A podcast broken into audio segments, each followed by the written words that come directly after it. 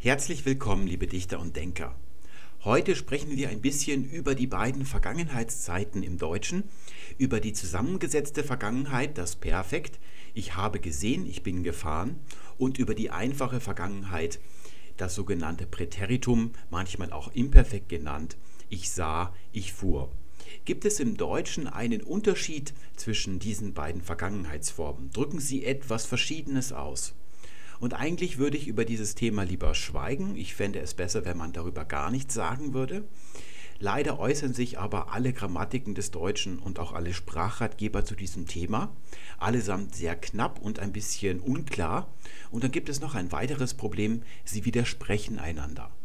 Schauen wir uns mal ein Beispiel an. Es stammt aus dem neuesten Wurf von Wolf Schneider, Deutsch für junge Profis. Dort heißt es, das Imperfekt, die einfache Vergangenheit, auch Präteritum genannt, ist in mündlicher Rede selten. Ich ging ins Kino, sagt kein Mensch, und wird in geschriebenen Texten oft falsch verwendet. Es bezeichnet eine frühere Handlung, die auf die Gegenwart keinen Einfluss mehr hat. Dann zogen wir nach Wannsee um, kauften uns ein Paddelboot. Und jetzt kommt die Regel. Jede vergangene Handlung, die in die Gegenwart hineinwirkt, muss im Perfekt stehen. Woher kannst du so gut Englisch? Ich habe zehn Jahre in London gelebt. Und deshalb kann ich es jetzt. Das ist also die Schlussfolgerung, die sich aus dem Perfekt ergeben soll. Oder die Firma wurde 1930 gegründet, darf nur bedeuten, und heute existiert sie nicht mehr. Gibt es sie noch, so muss es heißen, die Firma ist 1930 gegründet worden. Und gleich noch ein weiteres Beispiel, wie man es in einer Standardgrammatik findet. Hier habe ich die von Pons genommen. Das Perfekt gibt ein Geschehen an, das zwar in der Vergangenheit abgeschlossen ist, dessen Folge oder Ergebnis aber in der Gegenwart häufig nachwirkt. Man nennt es darum auch die vollendete Gegenwart. Und jetzt kommen Beispiele. Ich habe vorhin gegessen. Und aus diesem Perfekt soll sich also ergeben, jetzt bin ich satt. Sie sind um die Wette gelaufen und daraus ergibt sich, jetzt sind sie müde. Oder er hat sich geschworen, es nicht wieder zu tun. Das heißt, sein Schwur gilt heute immer noch. Ihr seht, wie knapp dieses Thema abgehandelt wird. Was ist denn jetzt daran unklar? Es sind die Beispiele, sie stimmen nicht. Ich habe vorhin gegessen, das Kursiv gesetzt, der ausgesprochene oder geschriebene Satz, der soll ich bin jetzt satt bedeuten, weil darin das Perfekt verwendet wird. Genau das ist aber nicht der Fall. Ich habe vorhin gegessen kann auch bedeuten, ich bin schon wieder hungrig, ich bin schon wieder beim Essen. Nur wenn dieser Satz auf die Frage antwortet, bist du hungrig und man sagt dann, ich habe vorhin gegessen, dann ergibt sich aus diesem Kontext, aus dem Zusammenspiel dieser beiden Sätze, aus Frage und Antwort, dass das hier die Antwort auf die Frage ist. Wenn der Satz aber in einem anderen Zusammenhang gebraucht wird, kann er das nicht bedeuten. Wir sehen also, es ist nicht das Perfekt in diesem Satz, was hier diese in Klammern gesetzte Bedeutung hervorrufen kann. Genauso beim zweiten Satz. Sie sind um die Wette gelaufen bedeutet nicht, dass Sie jetzt müde sind. Sie könnten genauso gut noch 100 weitere Rennen laufen. Es würde das nur bedeuten, wenn jemand vorher fragt, warum sind Sie denn müde und man antwortet, Sie sind um die Wette gelaufen. Dann ergibt sich das aus dem Zusammenspiel, aber nicht aus der Verwendung des Perfekts in diesem Satz. Aber der Eintrag in der Pons-Grammatik geht noch ein bisschen weiter. Es heißt dort, in der gesprochenen Sprache wird meist das Perfekt als Erzählsprache verwendet. Gestern habe ich eine Fahrkarte für meine Reise nach Berlin gekauft, danach habe ich mich mit Freunden getroffen. In der geschriebenen Sprache wird eher das Präteritum mit seinen kürzeren Formen gebraucht. Gestern kaufte ich eine Fahrkarte für meine Reise nach Berlin. Danach traf ich mich mit Freunden. Und jetzt kommt das Erhellende. Eindeutige Regeln zum Gebrauch der beiden Zeiten gibt es jedoch nicht. Das ist der deutliche Widerspruch zu Wolf Schneider. Wolf Schneider hat ja gerade behauptet, wenn das Ergebnis einer Handlung aus der Vergangenheit noch in der Gegenwart irgendwie nachwirkt, dann muss das Perfekt verwendet werden aber auch was darüber steht, widerspricht dem von Wolf Schneider. Hier wird behauptet, dass es einen Unterschied macht, ob man spricht oder schreibt. In der gesprochenen Sprache, also im gesprochenen Deutsch, erzählt man etwas aus der Vergangenheit, indem man das Perfekt verwendet. Wenn es nicht in der Vergangenheit spielt, dann benutzen wir immer das Präsens. Es gibt eigentlich im gesprochenen Deutsch ja nur diese beiden Formen. Anders ist es, wenn wir schreiben. Wenn wir schreiben, kommt es natürlich noch darauf an, ob wir einen, naja, einen Polizeibericht schreiben, ob wir einen Roman schreiben, ob wir einen Zeitungsartikel schreiben. Darauf werden wir gleich noch näher eingehen, welche Vergangenheitsformen wir verwenden. Es gibt also im Deutschen eine Unterscheidung dieser Zeiten. Sie beziehen sich auf unterschiedliche Lebensbereiche geschriebenes Deutsch und gesprochenes Deutsch. Von diesem Unterschied lesen wir bei Wolf Schneider nichts. Das liegt zunächst einmal daran, dass ja eine Standardgrammatik alle Lebensbereiche umfassen muss, sowohl die gesprochene wie auch die geschriebene Sprache. Und all das muss man auf wenigen Seiten unter einen Hut bringen. Wolf Schneider dagegen richtet sich an eine ganz spezielle Textgattung. Er richtet sich an Blogger und Journalisten, die Alltagsprosatexte schreiben und veröffentlichen. Hier wird also die gesprochene Sprache gänzlich ausgeschlossen, ebenso wie auch all das, was erzählende Literatur ist, also die Verwendung des Präteritums und des Perfekts in einem Roman, wird hier nicht besprochen. Weil sich dieser Ratgeber also auf geschriebene Prosatexte des Alltags bezieht, ist es ziemlich verwunderlich, dass als Beispiel ein Dialog gebracht wird. Woher kannst du so gut Englisch? fragt der eine und der andere antwortet, ich habe zehn Jahre in London gelebt. Und dieselbe Machart entdecken wir hier, die wir auch bei Pons gesehen haben. Hier wird ein Satz gesagt oder geschrieben und in Klammern steht, was er eigentlich bedeutet. Und zwar nur deshalb, weil in dem geschriebenen oder gesprochenen Satz das Perfekt verwendet wird. Machen wir wieder den Isolationstest, nehmen wir die Frage weg. Ich habe zehn Jahre in London gelebt. Da würde man ja gar nicht drauf kommen, dass dieser Satz gesagt wird, weil man auf das Beherrschen der englischen Sprache hinaus will. Und selbst wenn man das weiß, ist deshalb noch nicht gesagt, dass jemand die englische Sprache beherrscht. Das ist also auch nur wiederum ein Konstrukt, das mit dem eigentlichen Perfekt nichts zu tun hat. Nun sagt ja Wolf Schneider selber, dass man in der gesprochenen Sprache nur das Perfekt verwendet. Ich ging ins Kino, sagt kein Mensch, schreibt er. Und etwas Ähnliches schreibt auch die Pons-Grammatik, das Perfekt in der gesprochenen und das Präteritum in der geschriebenen Sprache. Deswegen können wir dieses Beispiel gar nicht falsifizieren oder irgendwie testen. Wir können nicht, ich lebte zehn Jahre in London mal probeweise sagen, weil jeder Sprecher des Deutschen bei einem gesprochenen Satz das Präteritum als, als irgendwie komisch und nicht ganz korrekt oder verkorkst ansehen würde. Das wäre also gar kein richtiges Beispiel aus dem Leben, kein wahrhaft existierendes Beispiel. Anders ist es beim zweiten Beispiel. Die Firma wurde 1930 gegründet, soll also bedeuten, heute existiert sie nicht mehr und die Firma ist 1930 gegründet worden, das heißt, heute existiert sie noch. Da können wir jetzt mal den Test machen. Stellt euch vor, wir würden allen 100 Millionen Sprechern des Deutschen eine Papptafel vors Gesicht halten, wo nur dieser Satz draufsteht und dann fragen, existiert die Firma noch oder nicht.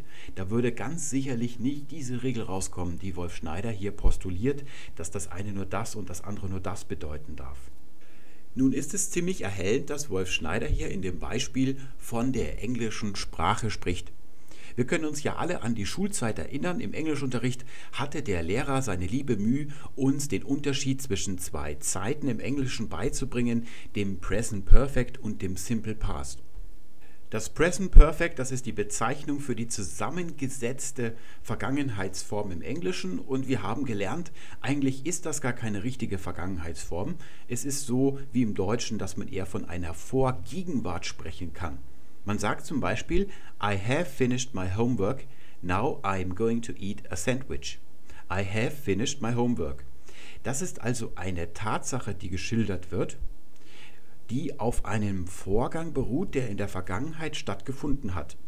Also vor dem Jetzt habe ich meine Hausaufgaben gemacht und jetzt bin ich fertig. Das Fertigsein, das Resultat gilt also jetzt. Das Present Perfect verwendet man nur dann, wenn man die Tatsache an sich darstellen will. Der Zeitpunkt, wann ich das gemacht habe, meine Hausaufgaben, und auch wie lange das gedauert hat, das ist beim Present Perfect egal. Nur das Ergebnis ist wichtig. Ein anderes Beispiel wäre John has read a book this morning oder John read a book this morning. Da sehen wir im ersten Satz das Present Perfect, die zusammengesetzte, naja, Vergangenheit, Pseudo-Vergangenheit und im zweiten das Simple Past, die einfache Vergangenheit, die so dem deutschen Präteritum entspricht. Diese beiden Sätze unterscheiden sich also nur in der Zeitform. Hier können wir wirklich falsifizieren, ob das Present Perfect das auch tut, was wir gerade von ihm behauptet haben. Im ersten Satz hat John das Buch ja schon gelesen. Er ist mit dem Lesen fertig. Genauso ist es im zweiten Satz. Was allerdings im ersten Satz noch nicht vorbei ist, ist dieser Morgen. Dieser Satz wird zu einem Zeitpunkt gesagt, der vor 12 Uhr liegt. Während beim zweiten Satz der Tag zwar noch andauert, sonst würde man nicht von this morning sprechen, aber es ist nach 12 Uhr, das heißt der Morgen ist schon vorbei. Das Englische unterscheidet zwischen zwei Arten von Handlungen. Hier sehen wir Handlungen, die etwas verrichten, wo am Anfang der Handlung etwas anders ist als am Ende. Das heißt, es ist eine Handlung, die in ein Resultat mündet. Es gibt ein fertiges Ergebnis. Und bei solchen Handlungen bedeutet also das Present Perfect, dass die Handlung selber sich ereignet hat in der Vergangenheit, das Resultat jetzt aber vorliegt oder noch gültig ist in der Gegenwart. Eine andere Art des Handels sehen wir hier. I have always liked Jennifer. Jennifer zu mögen, das ist eine Handlung, die am Anfang in der ersten Minute des Handels genauso ist wie in der letzten Minute des Handels. Und es gibt am Ende kein Ergebnis, es gibt keine Veränderung. Diese Handlung, die verrichtet also nichts. Das sind also andauernde Zustände, auch die kann das Present Perfect schildern. Aber hier gibt es ja kein Resultat, das in der Gegenwart wirken kann. Deswegen bedeutet das Present Perfect hier, dass der Vorgang in der Vergangenheit begonnen hat und jetzt immer noch andauernd. Das Ganze geht auch, wenn ein Vorgang überhaupt nicht stattgefunden hat, und zwar dauerhaft. I have never been in England bedeutet, vom Tag meiner Geburt an bin ich bis jetzt zum Zeitpunkt, wo ich diesen Satz sage, kein einziges Mal in England gewesen. Dieses nicht in England gewesen sein dauert also jetzt in der Gegenwart noch an, erreicht in die Gegenwart hinein als Vorgang. Beim Present Perfect kommt es also nicht darauf an, wann in der Vergangenheit der Vorgang verrichtet worden ist, sondern nur, ob er jetzt noch andauert oder jetzt als fertiges Resultat vorliegt in der Gegenwart, zum Zeitpunkt des Sprechens. Anders dann beim Simple Past, hier gibt es eine ganz genaue Unterscheidung im Englischen. Beim Simple Past ist der Zeitpunkt oder die Zeitfolge, also das Aufeinanderfolgen von Vorgängen in der Vergangenheit, wichtiger. Hier steht also meistens eine Zeitangabe noch dabei. Zum Beispiel, when did you eat the sandwich? Hier will man also den Zeitpunkt erfahren. I ate it yesterday, but I wasn't at home at that time. Ich habe es gestern gegessen, würde man im Deutschen im Perfekt ganz einfach sagen, wenn man sich normal unterhält. Oder First he finished his homework, also zuerst hat er das eine getan, then he ate a sandwich und dann hat er das andere getan. Auch hier, wenn das Aufeinanderfolgen von Vorgängen in der Vergangenheit geschildert wird, verwendet man das Simple Past. Vergleichen wir das mit den Beispielen von Wolf Schneider und beginnen wir mit dem zweiten. Die Firma wurde 1930 gegründet oder ist gegründet worden. Was bedeutet dieser Satz? Er zielt ja nicht auf die Aussage ab, dass die Firma überhaupt gegründet worden ist. Also es geht nicht um eine reine Tatsachenbehauptung. Deswegen fällt im Englischen das Present Perfect schon mal weg. Sondern der Satz sagt, dass die Gründung zu einem gewissen Zeitpunkt in der Vergangenheit stattgefunden hat, nämlich 1930. Alles spricht also für das Simple Past. The company was founded in 1930 und nicht has been founded. Hier gibt es also die Unterscheidung, ob die Firma heute noch existiert, im Englischen nicht. Auch beim ersten Beispiel ist das so. Ich habe zehn Jahre in London gelebt. Würde der, der das sagt, immer noch in London leben, würde er im Präsen sprechen im Deutschen. Ich lebe seit zehn Jahren in London. Und das würde dann äh, bedeuten, dass er jetzt immer noch dort lebt. Ist er mittlerweile nach Deutschland oder Österreich oder in die Schweiz zurückgekehrt? Ist das also ein vergangener Vorgang? Dann würde man im Englischen auch wieder das Simple Past verwenden. I lived in London for 10 years, würde man sagen, und nicht I have lived in London. Das würde bedeuten, dass dieser dauerhafte Zustand jetzt noch andauert, dass man jetzt also noch in London lebt. Das sieht so aus, als gäbe es da zwischen dem Deutschen, wie Wolf Schneider es sieht, und dem Englischen eine gehörige Kluft. Das ist aber eine Täuschung. In Wahrheit ist die Kluft zwischen den Regeln von Wolf Schneider und den Beispielen von Wolf Schneider. Hier heißt es ja, jede vergangene Handlung, die in die Gegenwart hineinwirkt. Also entweder wenn sie dauerhaft ist, dauert sie noch an oder wenn sie eher nicht andauernd ist, sondern etwas bewirkend, dann ist sie als Resultat in der Gegenwart wirkend noch. Aber wenn wir das Beispiel damit vergleichen mit dieser Regel, dann passt es überhaupt nicht dazu. Denn hier fragt einer, woher kannst du so gut Englisch? Und da geht es ja darum, dass in der Vergangenheit das Lernen des Englischen stattgefunden hat und jetzt im Resultat des Englischkönnens noch in der Gegenwart wirkt. Das Verbum, das hier aber verwendet wird, ist gelebt. Und das Leben selbst ist keine noch andauernde Handlung oder in einem Zustand. Das geht gar nicht. Leben kann gar nicht als Zustand in der Gegenwart wirken, weil Leben nicht in einen Zustand mündet, sondern ein Zustand schon ist, von vornherein. Mit diesem Unterschied werden wir gleich noch ein bisschen zu tun haben. Wir sehen also, dass die Beispiele schlecht gewählt sind. Also sie passen nicht zur Regel. Sie führen die Regeln, die er angibt, ad absurdum.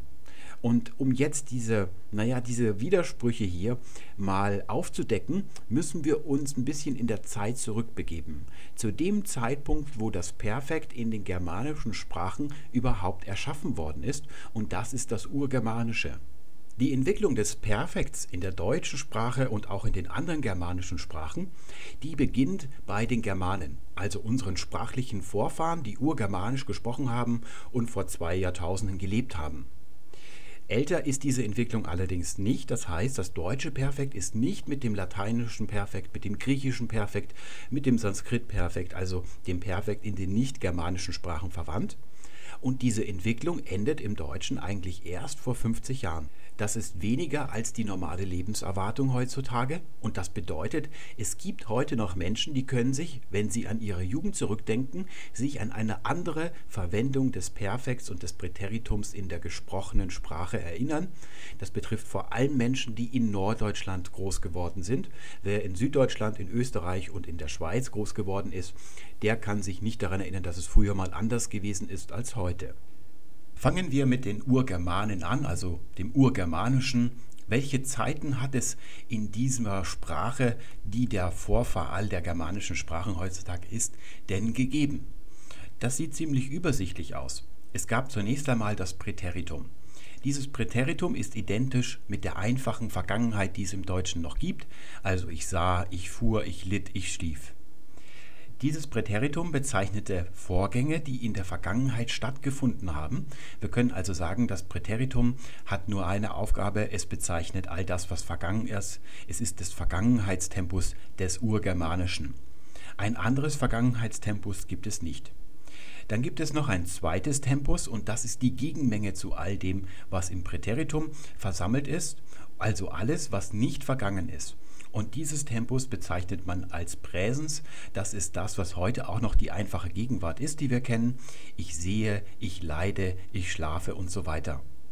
Dieses Tempus könnte man also am besten mit Nicht-Vergangenheit ins Deutsche übersetzen, denn es bezeichnet nicht nur Vorgänge, die jetzt gerade stattfinden in der Gegenwart, ich koche gerade Kaffee, ich koche jetzt Kaffee, sondern auch Sachen, die immer gelten. Also zum Beispiel, morgens koche ich Kaffee, damit ist nicht nur der heutige Morgen gemeint, der jetzige Morgen, sondern auch die in der Vergangenheit und die noch folgenden Morgen, all die werden damit umfasst. Und dann gibt es auch noch all das, was in der Zukunft stattfinden wird. Auch dafür haben die Germanen allein das Präsens verwendet. Sie haben also gesagt, morgen koche ich Kaffee und genau so sprechen wir auch heute noch, wenn wir normal sprechen. Wenn wir schreiben, haben wir mittlerweile ein zusammengesetztes Futur, aber von dem ist im Germanischen noch nichts zu sehen. Das Urgermanische kennt also noch nicht den Unterschied zwischen einer einfachen und einer zusammengesetzten Vergangenheit, wie es heute die germanischen Sprachen tun.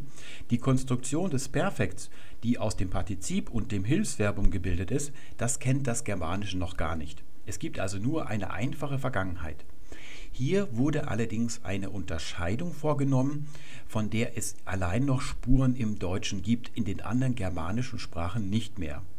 Vielleicht habt ihr euch schon mal gefragt, wo diese komische Vorsilbe G herkommt, die im Deutschen vor vielen Partizipien davor klebt. Wir sagen ja zum Beispiel gesagt und im Englischen benutzt man bei den Partizipien diese Vorsilbe nicht. Die gibt es dort gar nicht und das ist auch in den nordgermanischen Sprachen so.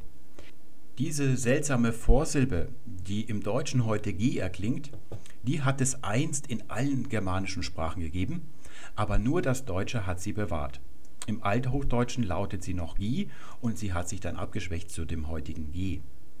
Aber auch das Gotische kennt diese Vorsilbe und dort lautet sie Ga.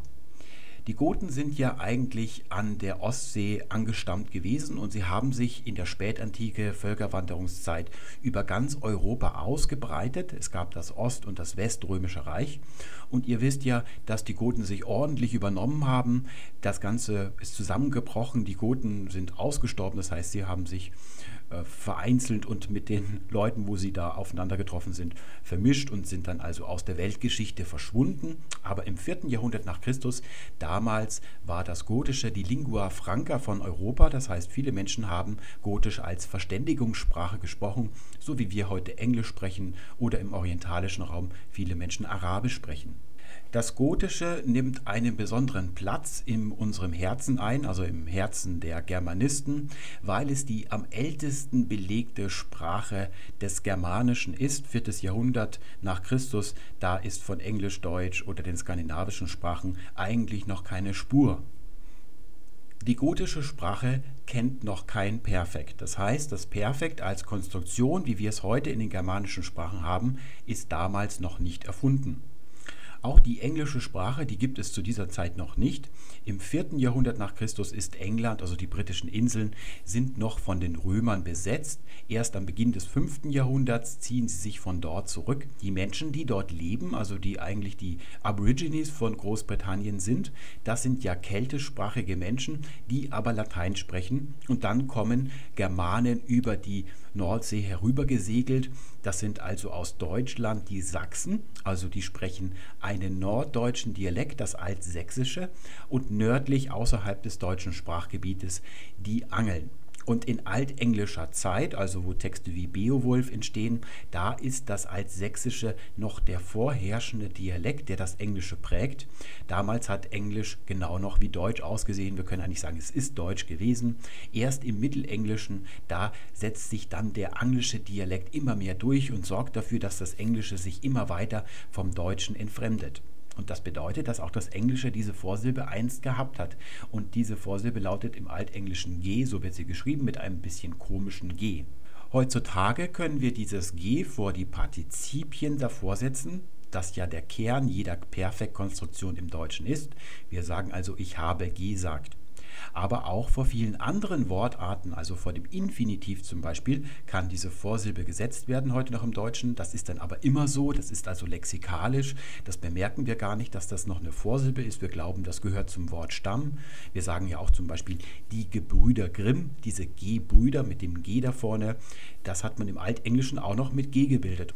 Einst konnte man aber diese Vorsilbe vor jede Verbform davor setzen, ganz frei, und jetzt müssen wir uns fragen, was hat denn diese Vorsilbe bedeutet? Denn sie steckt ja heute in unserem Perfekt, also muss die Bedeutung dieser Vorsilbe irgendwie darin noch enthalten sein. Um die Bedeutung der Vorsilbe G herauszufinden, habe ich mir das Verbum sitzen auserwählt. An diesem Verb kann man sehr schön sehen, was G eigentlich tut.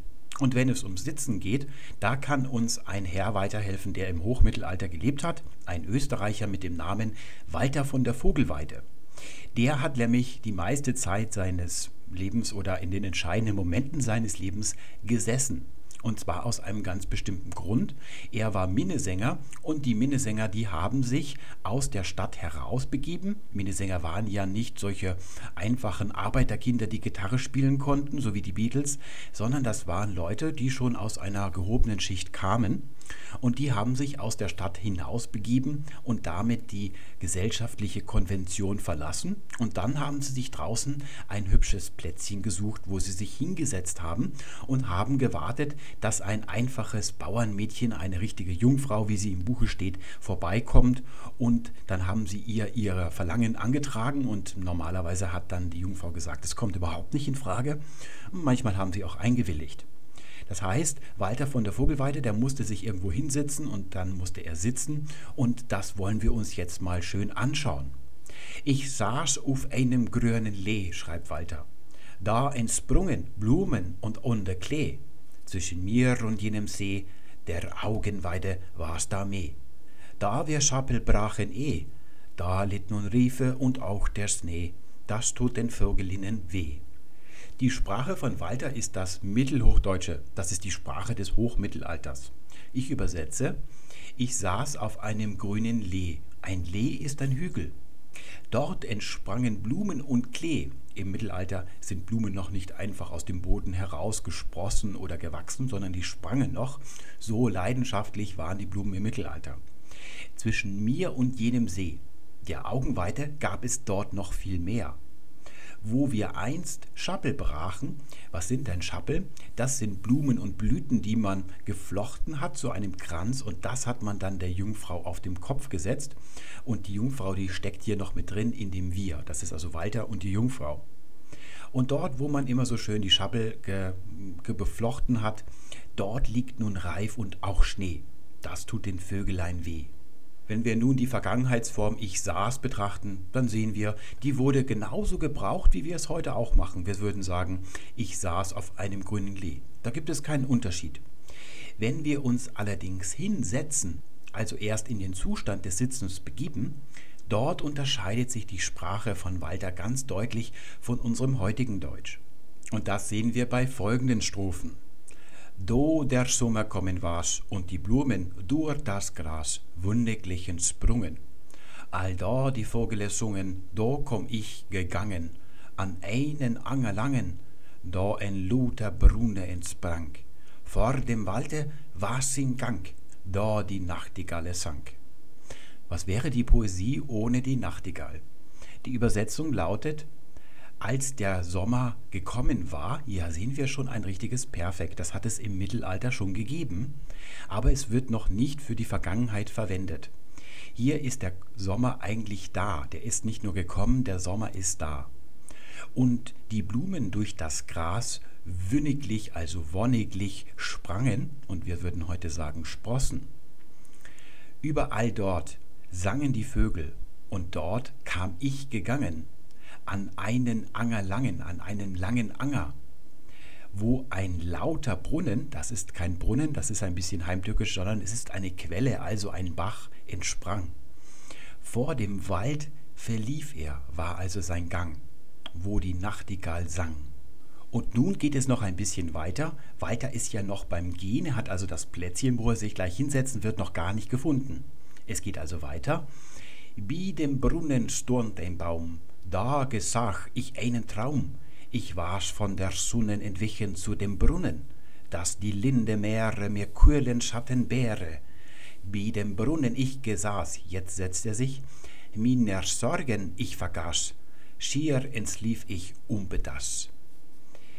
Bei dem Brunnen stand ein Baum, da gesah oder da erblickt ich einen Traum.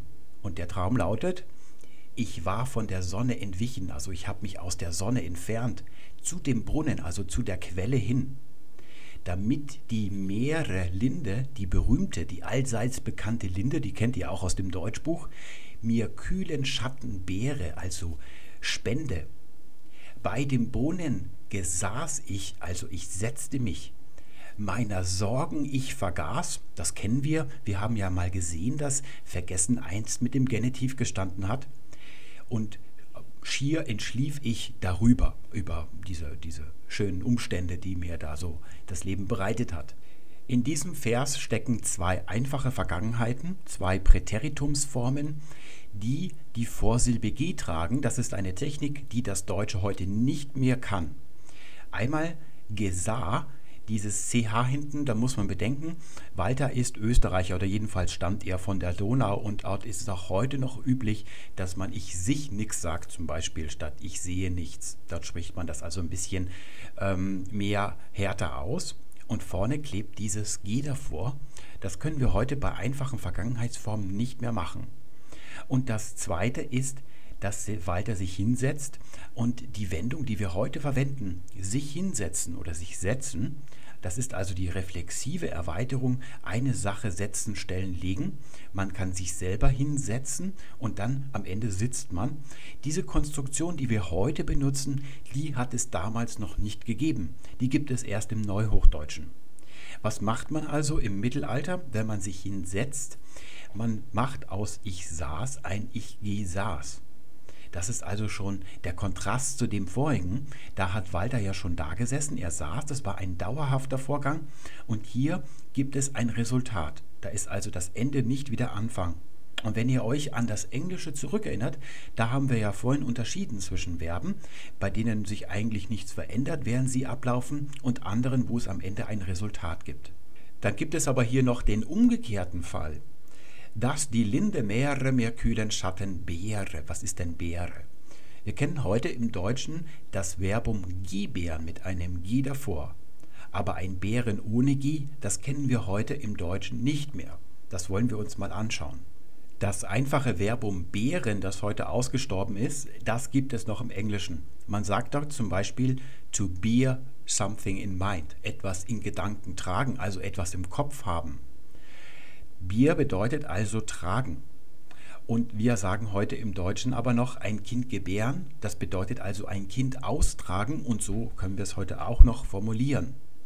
Der Unterschied zwischen to bear in mind und gebären liegt darin, dass hier das Tragen am Anfang genauso ist wie am Ende des Vorgangs. Es verändert sich nicht, es gibt kein Endresultat, das sich vom Beginn unterscheiden würde. Beim Gebären ist es allerdings schon so, denn am Anfang des Gebärens ist das Kind im Bauch der Frau und am Ende hängt es dann schreiend kopfüber da. Genau das ist, was diese Vorsilbe G ausdrückt. Und wir kennen dieses Verbum in vielen anderen Wörtern heute noch im Deutschen. Wir sagen zum Beispiel die Bahre das ist also ein Gegenstand, mit dem man andere Leute durch die Gegend tragen kann, wenn sie verletzt sind zum Beispiel.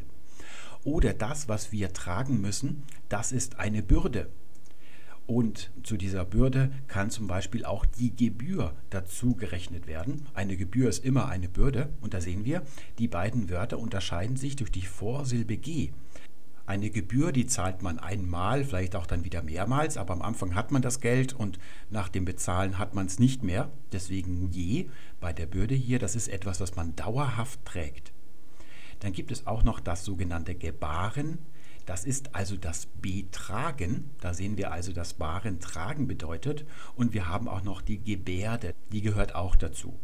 Und auch noch das Entbehren, also den Vorgang, dass man etwas trägt und am Ende trägt man es dann nicht mehr.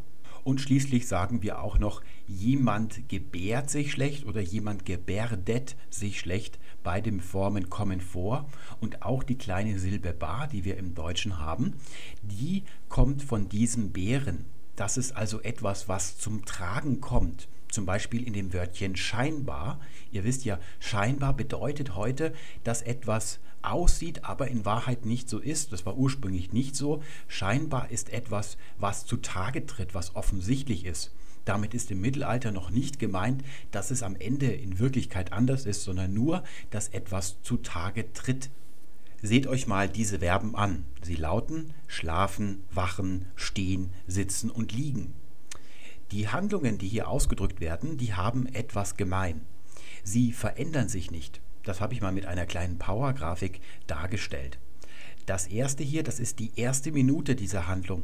Man schläft in der ersten Minute, das unterscheidet sich nicht von der Mitte des Schlafes und auch nicht von der letzten Minute des Schlafens. Das ist also ein Vorgang, der sich nicht verändert und wo am Ende kein Resultat rauskommt. Ein Resultat, das sich vom Anfang unterscheiden würde. Das ist bei all diesen fünf Verben so. Und jetzt wird es Zeit, dass wir das mit einem hübschen grammatikalischen Ausdruck benennen. Das nennt man Imperfektiv. Das hat mit dem Imperfekt, das wir im Deutschen als Zeit haben, erstmal nichts zu tun. Und jetzt seht euch die zweite Spalte an. Einschlafen, erwachen, sich hinstellen, sich setzen, sich hinlegen. Wer einschläft, der ist am Anfang wach, dann wird er schlummrig und am Ende schläft er.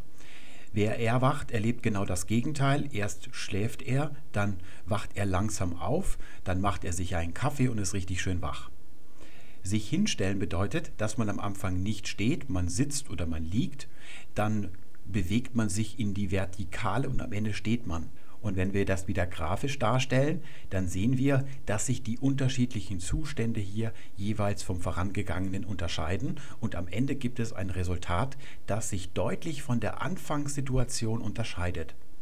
Und Verben, die solche Handlungen darstellen, die sind perfektiv. Auch das hat erstmal nichts mit dem Perfekt zu tun.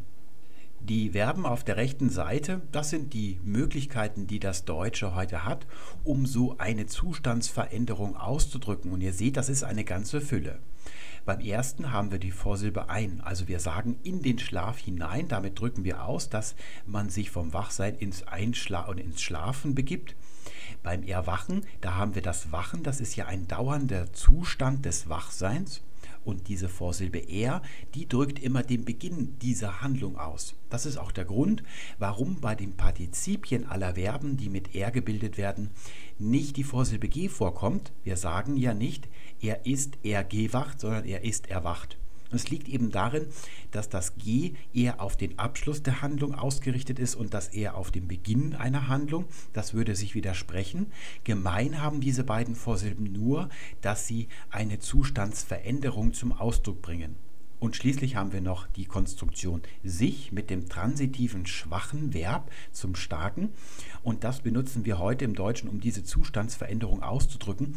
Das hat man im Mittelalter noch nicht so gemacht. Da hat man zum Beispiel bei Sitzen, das ist ja eine dauernde Tätigkeit. Und wenn man zum Ausdruck bringen wollte, dass man sich hinsetzt, dass man also vom Stehen ins Sitzen übergeht, hat man einfach diese Vorsilbe G davor gesetzt und dann wurde ein sich setzen daraus.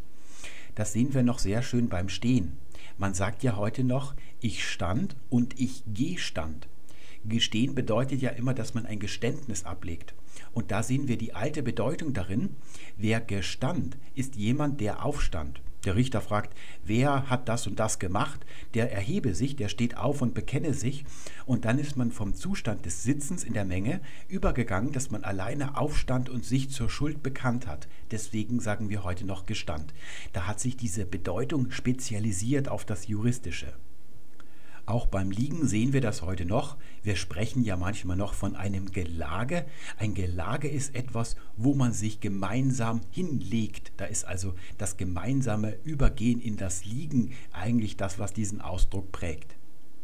Schauen wir uns mal das Schwedische an im Vergleich zum Deutschen. Das Deutsche ist heute voll mit dieser Vorsilbe G und überall, wo wir sie im Deutschen finden, finden wir bei ähnlichen Wörtern im Schwedischen keine Vorsilbe G. En sunt livsstil gör man mår bättre. Ein gesunder Lebensstil bewirkt, dass man sich besser fühlt, dass es einem besser geht. Und da sehen wir im Deutschen sagen wir gesund und im Schwedischen sagt man nur sünd. Dort gibt es diese Vorsilbe nicht. Wir sagen im Deutschen auch rinnen, aber gerinnen. Und beide Verben haben unterschiedliche Bedeutung. Das Rinnen ist ein dauerhaftes Fließen. Beim Gerinnen, zum Beispiel beim Blut, da ist am Anfang der Blutfluss da und dann stillt man diesen Fluss. Da gibt es also eine Zustandsveränderung. Wir sagen auch, es reicht, das ist also das Imperfektive, aber es reicht zum Besten. Da ist also wirklich dann der Moment erreicht, wo das Fass überläuft oder wo es den Ausschlag gibt und deswegen die Vorsilbe G. Wir sagen auch richten, das eigentlich steuern oder herrschen bedeutet, aber das Gericht. Das Gericht ist eine Instanz, die einmal ein Urteil spricht und das gilt dann. Vorher gab es kein Urteil und am Ende gibt es eins. Die Vorsilbe G steckt in vielen Wörtern, wo wir es gar nicht mehr wahrnehmen, zum Beispiel beim Glauben. Das Glauben ist einst ein Gelauben gewesen, sowie auch das Gleis einst ein Geleis gewesen ist. Hier steckt also auch das G drin. Was ist denn dieses Lauben? Das gibt es ja als Erlauben heute noch und als Glauben. Lauben ist eine Formvariante zum Lieben. Das ist dasselbe Wort. Und die beiden Vorsilben drücken aus, dass es hier eine Zustandsveränderung zum Lieben hingeht. Und das Lieben, das ist nicht nur eine romantische Liebe das Erlauben, von dem ja auch der Urlaub kommt. Und das U ist deswegen da, weil hier schon früh die Betonung auf diesen ersten Vokal gesprungen ist und deswegen hat er sich beim Urlaub nicht verändern können. Der Urlaub ist eigentlich die Genehmigung, sich entfernen zu dürfen entfernen von seinen sozialen Verpflichtungen. Früher waren die Menschen nicht frei. Da konnte man nicht sagen, oh, heute gehe ich mal ins Schwimmbad, wenn mir da gerade der Sinn danach steht, sondern man war immer untertan von jemand anderem und musste ihn um Erlaubnis bitten. So muss Siegfried zum Beispiel die Königin fragen, ob er zur Königin von Island reisen darf, also zu Brunhild, und sie gibt ihm dann die Erlaubnis dazu. So wird dieses Wort noch im Mittelhochdeutschen verwendet. Und auch das Gelauben ist dann der Übergang zu dem Zustand, dass man etwas billigt. Und auch beim Gönnen sehen wir, haben wir ursprünglich mal ein GE gehabt. das E ist wieder rausgefallen, weil der hintere Bestandteil mit einem Vokal beginnt. Man sagt also nicht geönnen. Was bedeutet dieses Önnen? Das heißt auch lieben. Das ist ein altes germanisches Verbum für lieben. Das gibt es heute eigentlich nur noch im Isländischen. Da gibt es das Verbum ynna. Gönnen ist also der Übergang vom Nicht-Lieben, vom Nicht-Gutheißen. Man öffnet also sein Herz und am Ende hat man einen Zustand des Liebens erreicht. Und genau das ist es ja, was das Gönnen eigentlich sagt. Das Herz ist am Anfang verschlossen und dann öffnet man es, man gönnt jemand etwas. Kehren wir noch einmal zu Walter zurück. Er schrieb ja, als der Sommer kommen war, also wir sagen heute gekommen war. Kommen ist ein Verbum und das bezeichnet eine Handlung, die perfektiv ist, die kann nicht imperfektiv sein. Beim Kommen ist am Anfang das Nicht-Dasein und am Ende ist das Angekommensein, man ist dann da. Das ist also die Zustandsveränderung. Kommen ist also ein Verb, das immer perfektiv ist. Deswegen hat man früher kein G davor gesetzt. Das hat sich erst im Laufe der Zeit dann aus dem Zwang des Systems heraus gebildet. Weil alle anderen Verben dieses G im Partizip angenommen hatten, hat man es irgendwann auch bei kommen drangefügt, aber erst ganz spät. Und deswegen heißt es im Mittelhochdeutschen noch kommen und nicht gekommen, wenn das Partizip gemeint ist. Das Deutsche kommt also sehr lange mit zwei Zeiten aus. Es verwendet das Präteritum für alles, was vergangen ist und für den Rest das Präsens. Beim Präteritum unterscheidet man, ob etwas imperfektiv ist oder perfektiv. Und wenn es perfektiv ist, dann setzt man die Vorsilbe G davor. Das macht man immer dann, wenn das Grundverb eigentlich etwas Dauerhaftes ist, wie das Sitzen zum Beispiel. Und wenn man daraus dann den Übergang in einen sitzenden Zustand darstellen will, dann hängt man dieses G davor. Beim Präsens macht man es nicht so gerne, aber wir haben ja gesehen, dass es beim Infinitiv so sein kann, gönnen zum Beispiel, oder aus zwei Brüdern macht man dann die G-Brüder, bei Substantiven geht das auch. Da kann man also sehr frei mit dieser Vorsilbe G agieren in früheren Zeiten. Wir sehen jetzt auch, warum man im Deutschen und allgemein in den germanischen Sprachen diese einfache Vergangenheit nicht so gerne imperfekt nennt. Imperfekt, diese Bezeichnung kommt ja aus dem Lateinischen. Und im Lateinischen gibt es das Perfekt, das benutzt man immer dann, wenn die Erzählung voranschreitet. Das eine wird getan, ist fertig, dann wird das nächste getan. Wenn allerdings ein Vorgang nicht zur Vollendung führt, zum Beispiel wenn man immer wieder versucht, etwas zu tun, oder wenn die Erzählung anhält, damit man etwas erklärt, etwas Dauerhaftes, da verwendet man im Lateinischen dann das Imperfekt und das unterscheidet sich sehr deutlich von den Zuständen, die wir hier im Deutschen haben. Deswegen hat man, weil ja die ganze Nomenklatur der Grammatik aus dem Lateinischen gekommen ist, zwar noch den Ausdruck imperfekt zum Teil verwendet, aber man hat sich dann lieber hier dieses Präteritum als Begriff ausgedacht, weil diese Zeitform erstmal grundsätzlich nur darstellt, dass etwas in der Vergangenheit dargestellt wird. Imperfekt muss dieser Vorgang nicht sein, nur ein Teil der Menge dieser Formen sind wirklich imperfektiv. Völliger Unsinn ist die Erklärung, die Bastian Sick in seinem zweiten Buch abgibt. Da fragt ein Leser eben, warum es zwei Ausdrücke für die einfache Vergangenheit gibt.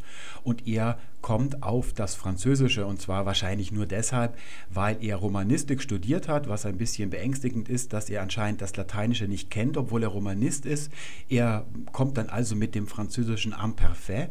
Das ist natürlich ähnlich wie im Lateinischen, weil ja das Französische vom Lateinischen abstammt. Also im klassischen Französischen nimmt man das Imperfait parfait, wenn etwas dauerhaft stattfindet oder immer wieder.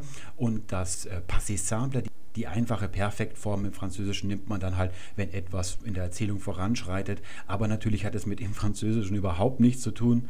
Da hätte die Tatsache, dass alle Grammatikausdrücke ja Latein sind, ebenso wie das Imperfekt, eigentlich ein schöner Hinweis für Bastian Sick sein können, dass es vom Lateinischen und nicht vom Französischen kommt.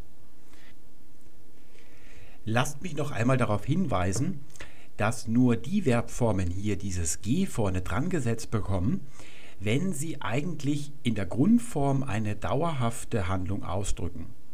Sagt man zum Beispiel ich kam, da setzt man kein G davor. Dieses kam gehört hier auf die rechte Seite, denn es ist eine perfektive Handlung. Am Anfang ist man noch nicht da und am Ende ist man dann da, da verändert sich also etwas. Weil dieses Verbum also immer nur in seiner Bedeutung perfektiv sein kann, gehört es hier auf die rechte Seite, aber es benötigt kein G, weil es ja ohnehin schon aus seiner Grundbedeutung perfektiv ist. Es ist also für die Menschen früher diese Bedeutung von G ganz präsent gewesen. Sie haben das ganz sorgfältig angewendet. Das wird jetzt ganz wichtig werden, denn der ein oder andere von euch, der wird sich jetzt die ganze Zeit gefragt haben, ihr redet über das Präteritum, die einfache Vergangenheit, aber eigentlich ist ja die zusammengesetzte Vergangenheit das Thema dieser Sendung. Wo ist dieses Perfekt? Hat es das früher nicht gegeben? Wurde das erst von Bismarck erfunden oder wie, wie ist die Sache beschaffen? Nein, das Perfekt, das gab es auch schon im Althochdeutschen. Es bildet sich wohl schon im ganz frühen oder vor dem Althochdeutschen. Aber es geht auf eine Konstruktion zurück, die eigentlich etwas ganz anderes bedeutet. Das Perfekt, also diese Konstruktion aus dem Hilfsverbum haben und dem Partizip, die ist hier noch nicht Teil des des Tempussystems. Das bedeutet noch etwas anderes. Es ist noch nicht eine ordentliche Tempusform, die man hier in dieses System eingliedern könnte. Hier sehen wir zwei Perfektformen, wie wir sie heute im Deutschen verwenden. Ich habe einen Baum gepflanzt, ich habe eine Blume gepflückt. Ich ist in beiden Fällen das Subjekt. Habe gepflanzt, habe gepflückt, das ist das Prädikat, die Aussage des Satzes.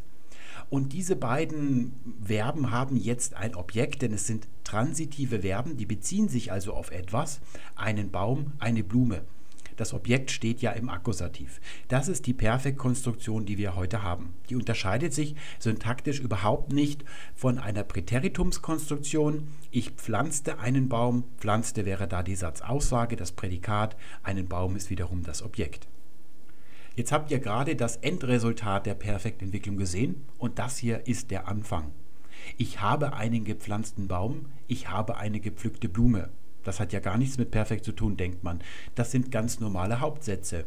Ich habe etwas, zum Beispiel einen Baum, und der ist eben gepflanzt.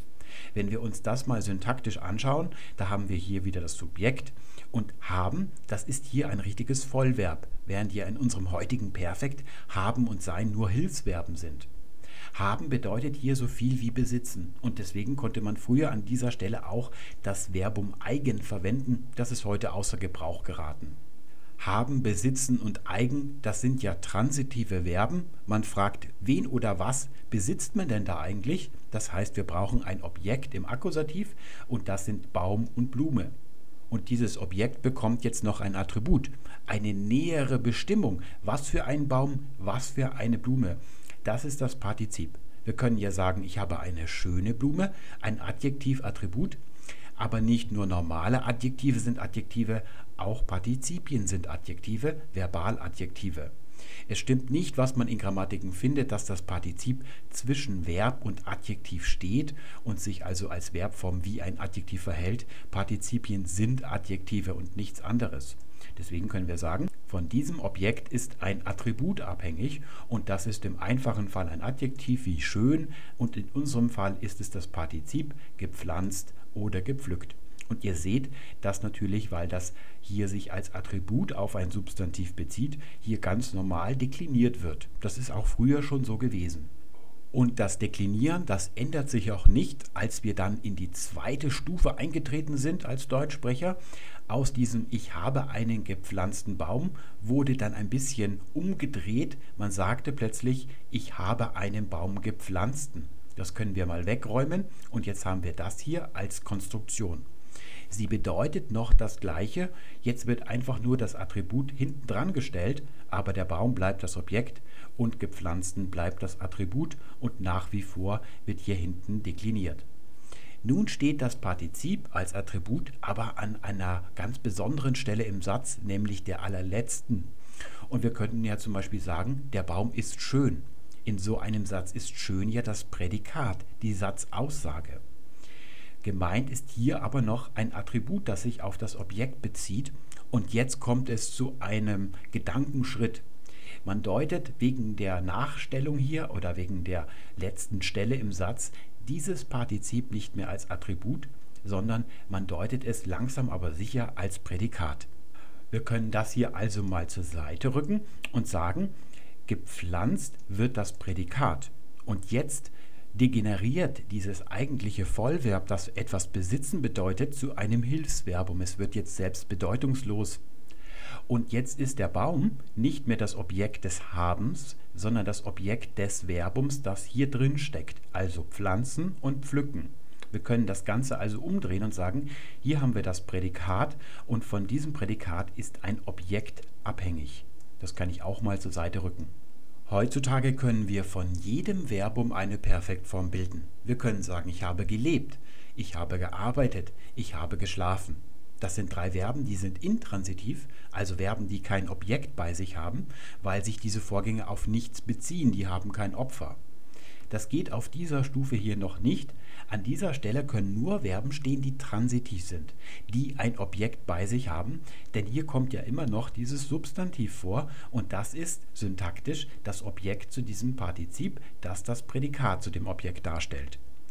Und jetzt seht ihr, warum im Deutschen so lange das Präteritum die einzige Vergangenheitsform ist. Denn diese Konstruktion, aus der sich dann gleich das Perfekt richtig bilden wird, die ist zunächst nur auf transitive Verben begrenzt. Mit dieser Stufe befinden wir uns im frühen Mittelalter. Zu jener Zeit sprach man Althochdeutsch aber nicht überall da, wo man heute Deutsch spricht, sondern nur südlich der Benrather Linie quer durch Düsseldorf bis südlich von Berlin, also hier liegt etwa Magdeburg, da verläuft eine Grenze, die wir schon in früheren Folgen öfter angesprochen haben, die Benrather Linie. Südlich dieser Grenze beginnen die Deutschen schon zu einer früheren Zeit eine Lautverschiebung durchzuführen, die hochdeutsche Lautverschiebung. Die bewirkt, dass diese beiden naja, Gebiete eigentlich hier unterschiedliche Sprachen sprechen, die einander nicht verständlich sind und deswegen entwickeln sich diese Sprachen in vielen Punkten in unterschiedlichen Geschwindigkeiten voran. Während man im Althochdeutschen, im frühen Althochdeutsch, also die Zeit von Ottfried, das ist einer der frühen Dichter des Althochdeutschen, nur transitive Verben benutzen kann in diesen Konstruktionen. Schauen wir uns mal ein Beispiel an. Thas gut ihr gehoret, sagt Ottfried. Und das bedeutet zunächst einmal, ihr besitzt das und das ist ergänzt durch ein Attribut, ein gehörtes das und daraus entwickelt sich dann, das habt ihr gehört. Das ist also die Entwicklung zum heutigen Perfekt hin. Und die Menschen im Norden, die sind dem Neuen aufgeschlossener. Die erlauben hier viel früher auch Verben, die nicht transitiv sind, wie gehört. Denn hören fragt man immer, wen oder was hat man gehört. Sie sagen zum Beispiel, Sie habde ihrer Drochtine wel gethionot. Sie hatten ihrem Herrn wohl gedient. Und dienen, das ist heute wie früher ein intransitives Verb. Man dient nicht wen oder was, sondern wem dient man. Das ist also ein Verbum mit dem Dativ, ein intransitives Verb. Das dürfte da hier in der ersten Stufe eigentlich noch gar nicht stehen und in althochdeutscher Zeit hat es das auch nicht getan. Aber hier sehen wir, dass dieses Verb in diese Konstruktion eingebaut wird. Das bedeutet also zunächst einmal, sie hatten einen wohlgedienten Herrn. Und wer hat diesem Herrn gedient? Sie selbst. Und hier sehen wir, hier wird also wirklich eine schon dem Perfekt ähnliche Konstruktion daraus. Und dann vergeht einige Zeit, schon am Ende des Althochdeutschen kann man dann auch richtige intransitive Verben hier einbauen. Zum Beispiel sagt dann Notka, der kommt einige Zeit nach Ottfried, habe ich geweinot, habe ich geweint. Weinen hat ja kein Objekt, aber trotzdem kann man das hier dann einfügen. Oder wir eigen gesundot, wir sind gesund geworden. Ganz am Anfang können also nur transitive Verben in diese Konstruktion eingesetzt werden. Das liegt daran, wie diese Konstruktion entstanden ist. Diese Beschränkung wird schon im Althochdeutschen überwunden. Man kann dann auch intransitive Verben verwenden. Er hat gedient, er hat geweint, er hat geschlafen. Wenn wir uns diese Verben mal genauer ansehen, dann sehen wir, die sind alle imperfektiv. Das heißt, sie münden nicht in ein Resultat, Sie sind in all ihren Stadien immer dieselben, also sie verändern sich nicht. Es ist immer das Dienen am Anfang, in der Mitte und am Ende. Und indem man diese Verben in diese Perfektkonstruktion einsetzt, werden sie perfektiviert. Genau wie ich saß durch die Vorsilbe ge zu gesaß auch perfektiviert wird. Gesaß und er hat gesessen oder hat sich gesetzt, das konkurriert also miteinander. Das ist jetzt zu dieser Zeit so ziemlich das Gleiche. Bei den Menschen im Süden, die Hochdeutsch sprechen, Da bleibt ein Zögern im Kopf. Es gibt einen letzten Rest von Verben, die können nicht in diese Konstruktion eingebaut werden. Und dieses Zögern, das hat sich verewigt in der deutschen Sprache. Das sieht man auch heute noch. Man sagt zum Beispiel, er ist gekommen. Man sagt nicht, er hat gekommen. Das ist heute im Deutschen nicht möglich und es ist das Resultat dieses Zögerns der Menschen in einer Zeit, als man Hochdeutsch nur im Süden gesprochen hat. Kommen ist ein perfektives Verb. Am Anfang ist man nicht da, am Ende ist man da. Es ist zudem ein intransitives Verb und es ist ein Verbum der Bewegung. Dieses Zögern hat sich auf alle Verben der Bewegung ausgebreitet und ist bis heute erhalten geblieben. Hier verwendete man eine andere Konstruktion. Man konnte dieses Verbum nicht mit dem haben im Sinne von besitzen konstruieren. Zudem bedeutet ja bei transitiven, also Objektverben, das Partizip passiv, also er hat ein Gehörtes, das gehörte passiv, während bei intransitiven das Partizip ja aktiv ist. Wenn wir sagen, er hat ein geweintes, das ist ja nicht ein Opfer des Geweinten, sondern er hat geweint, das ist aktiv. Hier hat man also eine andere Konstruktion verwendet und zwar mit sein. Man denkt jetzt, ja gut, einmal hat man haben, einmal sein. Tatsächlich sind das zwei ganz unterschiedliche Konstruktionen, was wir heute so unter perfekt subsumieren.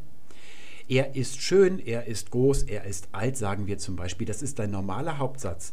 Da wird das Satzgegenstand mit der Satzaussage gleichgeschaltet durch das Wörtchen ist. Ist gleich. Subjekt ist gleich Prädikat. Genau das wird hier gemacht. Er ist gekommen bedeutet, er ist ein Gekommener, einer, der gekommen ist.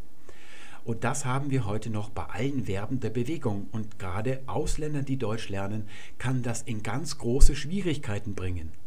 Die Schwierigkeiten sehen wir an diesem Beispiel. Er ist nach Hause gewankt, aber er hat gewankt. Wo liegt der Unterschied? Ganz einfach. Beim zweiten Satz sitzt jemand auf dem Sofa kippt zwei oder drei Bier und wenn er dann aufsteht, dann beginnt erst dieser Vorgang. Und er bleibt die ganze Zeit gleich. Es ist ein Wanken. Beim ersten Satz ist es anders. Jemand wankt, aber dieses Wanken ist eine Fortbewegung und die ist perfektiv. Am Anfang ist er nicht zu Hause, am Ende ist er zu Hause. Deswegen konnte man früher hier nicht das Perfekt verwenden, denn Verben, die ohnehin schon perfektiv sind, können nicht noch in eine Perfektkonstruktion eingebaut werden. Und deswegen hat man die andere Konstruktion verwendet, er ist ein Gewankter und zwar nach Hause. Wer Deutsch zur Muttersprache hat, für den ist es überhaupt kein Problem, das aus dem Bauchgefühl heraus zu machen. Wer Deutsch als Fremdsprache lernt, für den ist es nicht so einfach, hier genau immer zu entscheiden, was da das richtige Verbum ist in der Konstruktion. Und wir sehen, dass das Deutsche das heute noch ganz systematisch macht. Wir sagen zum Beispiel, er ist zur Insel geschwommen oder gesegelt, aber er hat geschwommen, er hat gesegelt. Im ersten Fall ist das Segeln ein perfektiver Vorgang. Am Anfang ist man nicht bei der Insel und am Ende ist man dort. Beim zweiten Satz wird kein Ziel erreicht, es wird also kein Resultat erwirkt am Ende. Am Anfang wird gesegelt, in der Mitte wird gesegelt, am Ende wird gesegelt, es gibt kein Resultat. Und das sehen wir auch hier. Die Polizisten sind ausgeschwärmt, er hat für sie geschwärmt. Das sind zweimal gleichklingende Verben, aber sie bedeuten nicht dasselbe. Er hat für sie geschwärmt bedeutet, er ist um sie herum geschwärmt zum Beispiel, aber die Polizisten sind ausgeschwärmt heißt, am Anfang waren sie noch in der Polizeiwache drin oder im Einsatzwagen und dann rennen sie mit den Knüppeln raus und sind in der Gegend verteilt. Da haben wir also ein Resultat, das sich von der Ausgangssituation unterscheidet. Oder tun wir die Polizisten wieder zur Seite. Er ist nach Hause gerannt, sagen wir. Hier ist Rennen wieder eine Fortbewegung, deswegen ist. Er hat sich die Lunge aus dem Leib gerannt. Hier ist zwar auch Rennen eine Fortbewegung, aber die Fortbewegung vom Anfang zum Ende, die ist nicht der Sinn dieses Satzes, sondern hier wurde die ganze Zeit gerannt. Am Anfang wurde gerannt, in der Mitte wurde gerannt, am Ende wurde gerannt und damit wurde zwar auch etwas erwirkt, aber dennoch haben. Er hat sich verrannt, das ist keine Fortbewegung, sondern das ist ein Herumirren, würden wir sagen. Wenn also nicht das Perfektive gemeint ist, dann haben im Deutschen, andernfalls sein.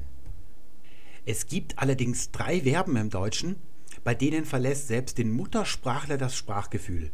Und das ist stehen, sitzen und liegen. Heißt es richtig, ich habe gestanden oder ich bin gestanden? Ich habe gesessen oder ich bin gesessen? Ich habe gelegen oder ich bin gelegen? Schauen wir nochmal zu Walter zurück. Der sagte, ich saß, wenn er die ganze Zeit da gesessen hat. Setzte er sich hin, sagte er, ich gesaß. Die Wendung ich setzte mich hat er noch gar nicht gekannt. Sitzen kann also beide Aspekte annehmen, sowohl das Imperfektive als das Perfektive. Eigentlich sind diese Verben für die Menschen der damaligen Zeit aber imperfektive Verben gewesen. Das sieht man darin, dass sie überhaupt diese Vorsilbe G hier annehmen konnten. Denn nur imperfektive Verben können dieses G annehmen oder auch in die Perfektkonstruktion eingebaut werden. Nun mussten sich die Leute im Süden entscheiden, sagen sie, ich bin gesessen oder ich habe gesessen. Und jetzt sind ja die Menschen im Süden, besonders die Bayern, ganz unberechenbare Gesellen. Sie haben sich dafür entschieden, dass Sitzen ein perfektives Verbum ist. Deswegen sagen sie, ich bin gesessen und so weiter. Wahrscheinlich haben Sie das gar nicht angenommen. Sie haben nur gesehen, dass beim Perfekt hier diese Vorsilbe Gi beim Partizip systematisch davor gesetzt wird. Und das haben Sie mit dem Gesaß verbunden. Deswegen haben Sie hier das Ganze verknüpft im Kopf und sich gesagt, jetzt muss sein das Hilfsverb sein. Deswegen sagt man ja auch, ich bin ein gestandener Bayer und nicht ich habe ein gestandener Bayer. Nun ist zu dieser Zeit das Hochdeutsche allein den Menschen im Süden vorbehalten. Erst am Beginn der Neuzeit fangen die Menschen im Norden an, das Niederdeutsche naja, abzulegen nicht, sie sprechen es als Plattdeutsch weiter als Mundart, aber in der Standardsprache nehmen sie das Hochdeutsche, also die Sprache des Südens, an. Und sie sind viel weiter, was das Verben einbauen in Perfektkonstruktionen geht. Wir haben gesagt, sie können jedes Verb einsetzen. Das ist nicht nur im Norddeutschen so, sondern auch im Englischen. Da sehen wir hier noch, to lie heißt ich liege, also imperfektiv. Und to lie down ist perfektiv, ich lege mich hin.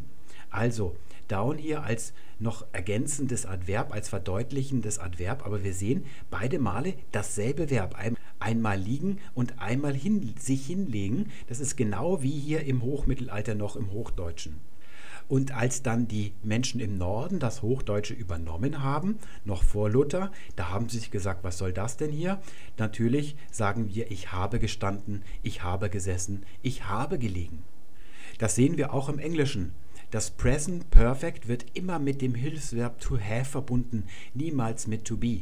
Und das ist auch in allen anderen germanischen Sprachen so. Nur die Hochdeutschen haben so lange gezögert. Im Schwedischen und im Isländischen wird das Perfekt immer mit haben gebildet und nicht mit sein. Wir können also auf die Richtigkeit dieser Wendungen eine ganz einfache und nicht anzuzweifelnde Erklärung geben. Wer im Norden groß geworden ist, also dort die deutsche Sprache erlernt hat, der sagt, ich habe gestanden. Wer aus dem Süden stammt, der sagt korrekterweise, ich bin gestanden. Es gibt überhaupt keine Not, das Deutsche nationalweit zu standardisieren. Der Einzige, der ein Interesse am Standardisieren von allen Dingen auf der Welt hat, ist die Industrie, weil dadurch die Kosten gesenkt werden. Aber die Menschen und die Sprache und alles andere, die haben keinen Vorteil davon. Ganz im Gegenteil. Das Deutsche lebt davon, dass es extreme Unterschiede gibt. Deswegen kann man nicht sagen, dass das eine besseres und das andere schlechteres Deutsch ist. Schaut man in eine Grammatik hinein, dann wird an der Systematik, die wir vorhin mit dem Wanken herausgefunden haben, die obere Form hier als die Standardform dargestellt und die untere als mundartlich, aber eigentlich sind beide Formen mundartlich. Und wer aus dem Norden kommt, sagt haben, wer aus dem Süden kommt, der sagt sein. Damit sind wir schon in der Gegenwart angekommen. Jetzt geht es um die Frage, wie ist das Perfektsystem oder das Vergangenheitssystem im heutigen Deutsch beschaffen? Einst hatten wir also ich sah imperfektiv und perfektiv ich gesah oder ich kam. Ist das Verb selbst schon perfektiv gewesen, brauchte es keine Vorsilbe G. Wenn das Verbum eigentlich imperfektiv war, hat man es mit G perfektiviert. Nun tritt in Konkurrenz die Perfektkonstruktion und jetzt müssen wir nicht mehr lange überlegen, warum es ein Gesah heute nicht mehr gibt. Man musste sich für eins entscheiden und gerade in der gesprochenen Sprache ist es besser, wenn die Konstruktion möglichst lang ist. Je länger man mit dem Sprechen beschäftigt ist, desto länger hat man Zeit im Kopf nachzudenken, was man als nächstes sagen will. Gesah ist also ins Abseits gedrängt worden und gleichzeitig ist dieses Ich kam, weil es ja die einfache Vergangenheit ist, hier hinauf gewandert und jetzt haben wir die Gegenüberstellung Präteritum und Perfekt. Das ist das, was wir heute im Deutschen haben. Alle germanischen Sprachen bis auf das Hochdeutsche, also das südliche Deutsch, haben daraus ein System entwickelt, das so aussieht. Es gibt eine einfache Vergangenheitsform und die wird, egal ob man spricht oder schreibt, verwendet, um Vorgänge, die in der Vergangenheit stattgefunden haben, zum Ausdruck zu bringen.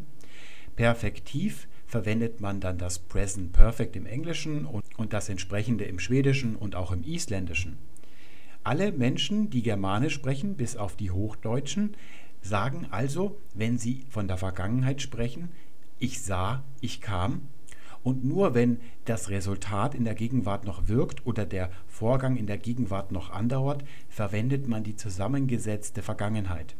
Genauso haben die Menschen in Norddeutschland bis vor 50 Jahren gesprochen und genau das sind die Regeln, die Wolf Schneider aufgestellt hat. Vor 50 Jahren gab es dann eine Erfindung und das war das Fernsehen.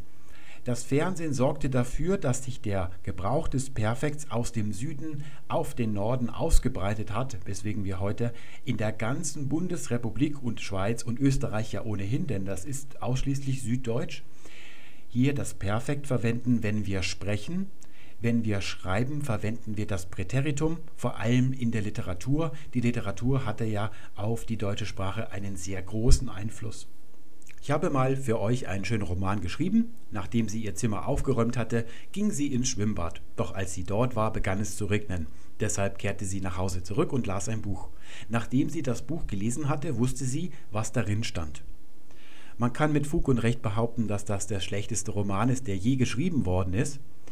Wenn man jetzt allerdings noch zwei willkürliche Leichen zwischen den Hauptsätzen einfügt und am Ende erweist sich dann eine Person noch als irgendwie verrückt aus irgendeinem Grund, der da nicht näher erklärt wird, dann hat man schon fast einen englischen Taschenbuchroman. Da wimmelt es von solchen völlig belanglosen Beschreibungen, was die Hauptperson so am Tag alles erlebt.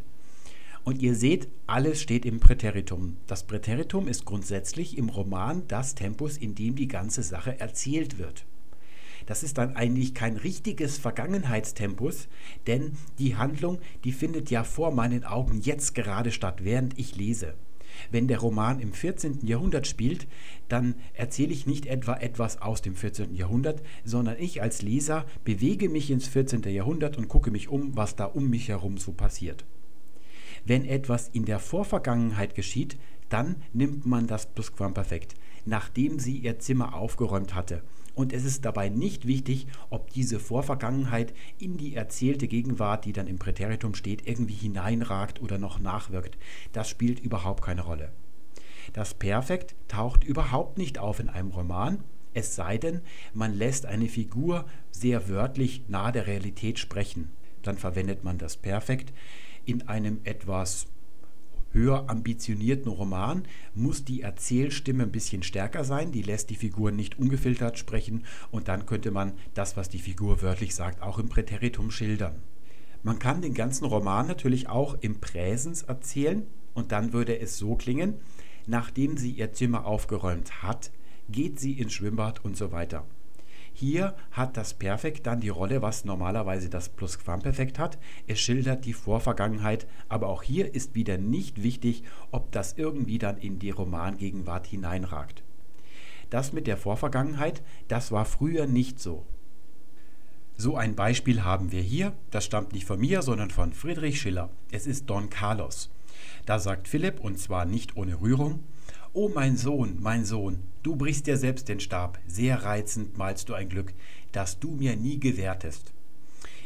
Wenn man das als Vorvergangenheit deutet, dann steht dort trotzdem nicht das Plusquamperfekt, sondern das einfache Präteritum.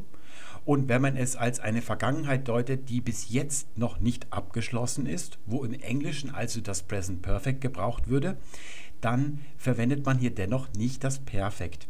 Und das ist nicht nur bei Friedrich Schiller im Don Carlos so, das ist früher allgemein üblich gewesen, dass wir das Plusquamperfekt nehmen, um eine Vorvergangenheit zu schildern. Das ist eine sehr junge Erfindung im Deutschen. Wenn Menschen allerdings miteinander sprechen, dann sprechen sie nur im Perfekt, wenn sie etwas aus der Vergangenheit schildern. Hast du schon dein Zimmer aufgeräumt? fragt die Mutter und die Tochter antwortet, erst habe ich aufgeräumt, Mama, und dann bin ich ins Schwimmbad gegangen. Da hat das Perfekt die alleinige Herrschaft über die Vergangenheit. Das Präteritum verwenden wir hier nicht. Und das ist eine Erfindung der Menschen im südlichen Sprachgebiet des Deutschen. Die Menschen in Süddeutschland, Österreich und der Schweiz, die stehen allerdings nicht alleine da. Sie sind zwar unter den germanisch sprechenden Völkern die einzigen, die die Perfektkonstruktion zur alleinigen Vergangenheit erheben, aber genau dasselbe machen auch die romanisch sprechenden Völker. Zur Erinnerung, das Lateinische kennt ein Perfekt und ein Imperfekt. Die eine wie die andere Form sind einfache Formen. Es gibt also im Lateinischen kein zusammengesetztes Perfekt und die Verwendung sieht so aus: Marcus librum legebat tum Claudia intravit. Das ist ein Imperfekt, das ist ein Perfekt. Markus war gerade dabei, ein Buch zu lesen. Das ist also im Vergleich zu dem, was jetzt gleich kommt, eine dauernde Handlung, die ist imperfektiv. Deswegen nennt man das Ganze im Lateinischen imperfekt. Dann trat Claudia ein ins Zimmer. Das ist eine perfektive Handlung. Vorher war sie nicht im Zimmer, dann tritt sie ein. Das Perfekt intravit, das wird dann immer verwendet, wenn man eine Erzählung in der Vergangenheit runter erzählt. Immer dann, wenn die Geschichte voranschreitet, wenn neue Handlungen andere ablösen, dann verwendet man im Lateinischen klassischerweise das Perfekt wenn die Erzählung zwischendurch stoppt oder wenn dann irgendeine andauernde oder versuchsweise Handlung dargestellt werden soll, verwendet man das Imperfekt. Deswegen hat sich Perfekt und Imperfekt als Begriffspaar hier im Lateinischen herausgebildet. Und das vererbt sich in die romanischen Sprachen. So sagt man im Französischen, le bruit grandissait toujours. Der Lärm nahm immerfort oder beständig zu. Deswegen Imperfekt im Französischen, das ist ein andauerndes. Das ist so ähnlich wie dieses dauernde Lesen von Markus. Aber le bruit cessa brusquement. Der Lärm brach plötzlich ab. Hier verwendet man das einfache Perfekt, das die Fortentwicklung von dem lateinischen einfachen Perfekt ist. Man nennt es dann passé simple im Französischen. Das sind so die Zeiten im klassischen Französischen. Aber wie im Deutschen bildet sich dann daneben auch noch ein zusammengesetztes Perfekt. Das sieht dann so aus. Molière a écrit Le Malade Imaginaire. Molière hat den eingebildeten Kranken geschrieben. Passé composé nennt man das. Das ist die Vergangenheit, die man heute in Frankreich benutzt, wenn man in der Umgangssprache, also in der gesprochenen Sprache, etwas schildert aus der Vergangenheit. Ursprünglich war das rein perfektiv und sogar resultativ. Es geht hier nur darum, dass dieses dass dieses Drama, der eingebildete Kranke, existiert. Wie lange Molière daran geschrieben hat, der Vorgang selber, ist unwichtig. Heutzutage haben auch die Franzosen dieses Passé composé als alleiniges Vergangenheitstempus in der gesprochenen Sprache und auch im normalen Prosa geschriebenen Französischen. Da sagt man zum Beispiel Il a écrit un lettre, er hat einen Brief geschrieben. Oder man sagt Elle est arrivée aujourd'hui. Da benutzt man hier tatsächlich auch avoir, nicht, sondern être, wenn es ein Verbum der Bewegung ist. Das kommt uns ja sehr bekannt vor. Das ist sehr parallel zum Deutschen abgelaufen. Das könnte eine Erklärung sein, warum die Süddeutschsprecher das Perfekt als Vergangenheitsform generalisiert haben. Denn das machen all die Menschen, die katholisch sind. Die Hochdeutschsprecher, genau wie die Romanen, die Menschen im Norden, die protestantisch sind, die behalten diese alte Auftrennung der beiden Vergangenheitszeiten bei. Und es liegt daran, dass diese Katholiken sich ja immer viel zu sagen hatten und vor allen Dingen haben sie das auf Latein getan. Und hier ist das perfekt das normale Erzähltempus der Vergangenheit und das könnte das Vorbild sein, dass das perfekt im Süddeutschen das alleinige Vergangenheitstempus geworden ist.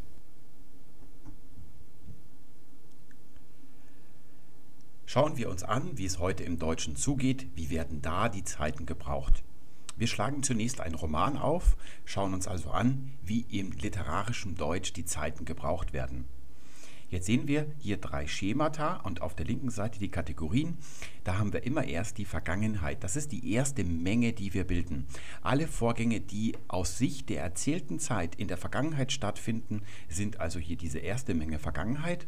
Und dann gibt es jeweils dazu nur noch die Gegenmenge, mathematisch ausgedrückt 1 minus Vergangenheit oder wie man in einer Programmiersprache gerne schreibt, ein Ausrufezeichen davor, also nicht Vergangenheit.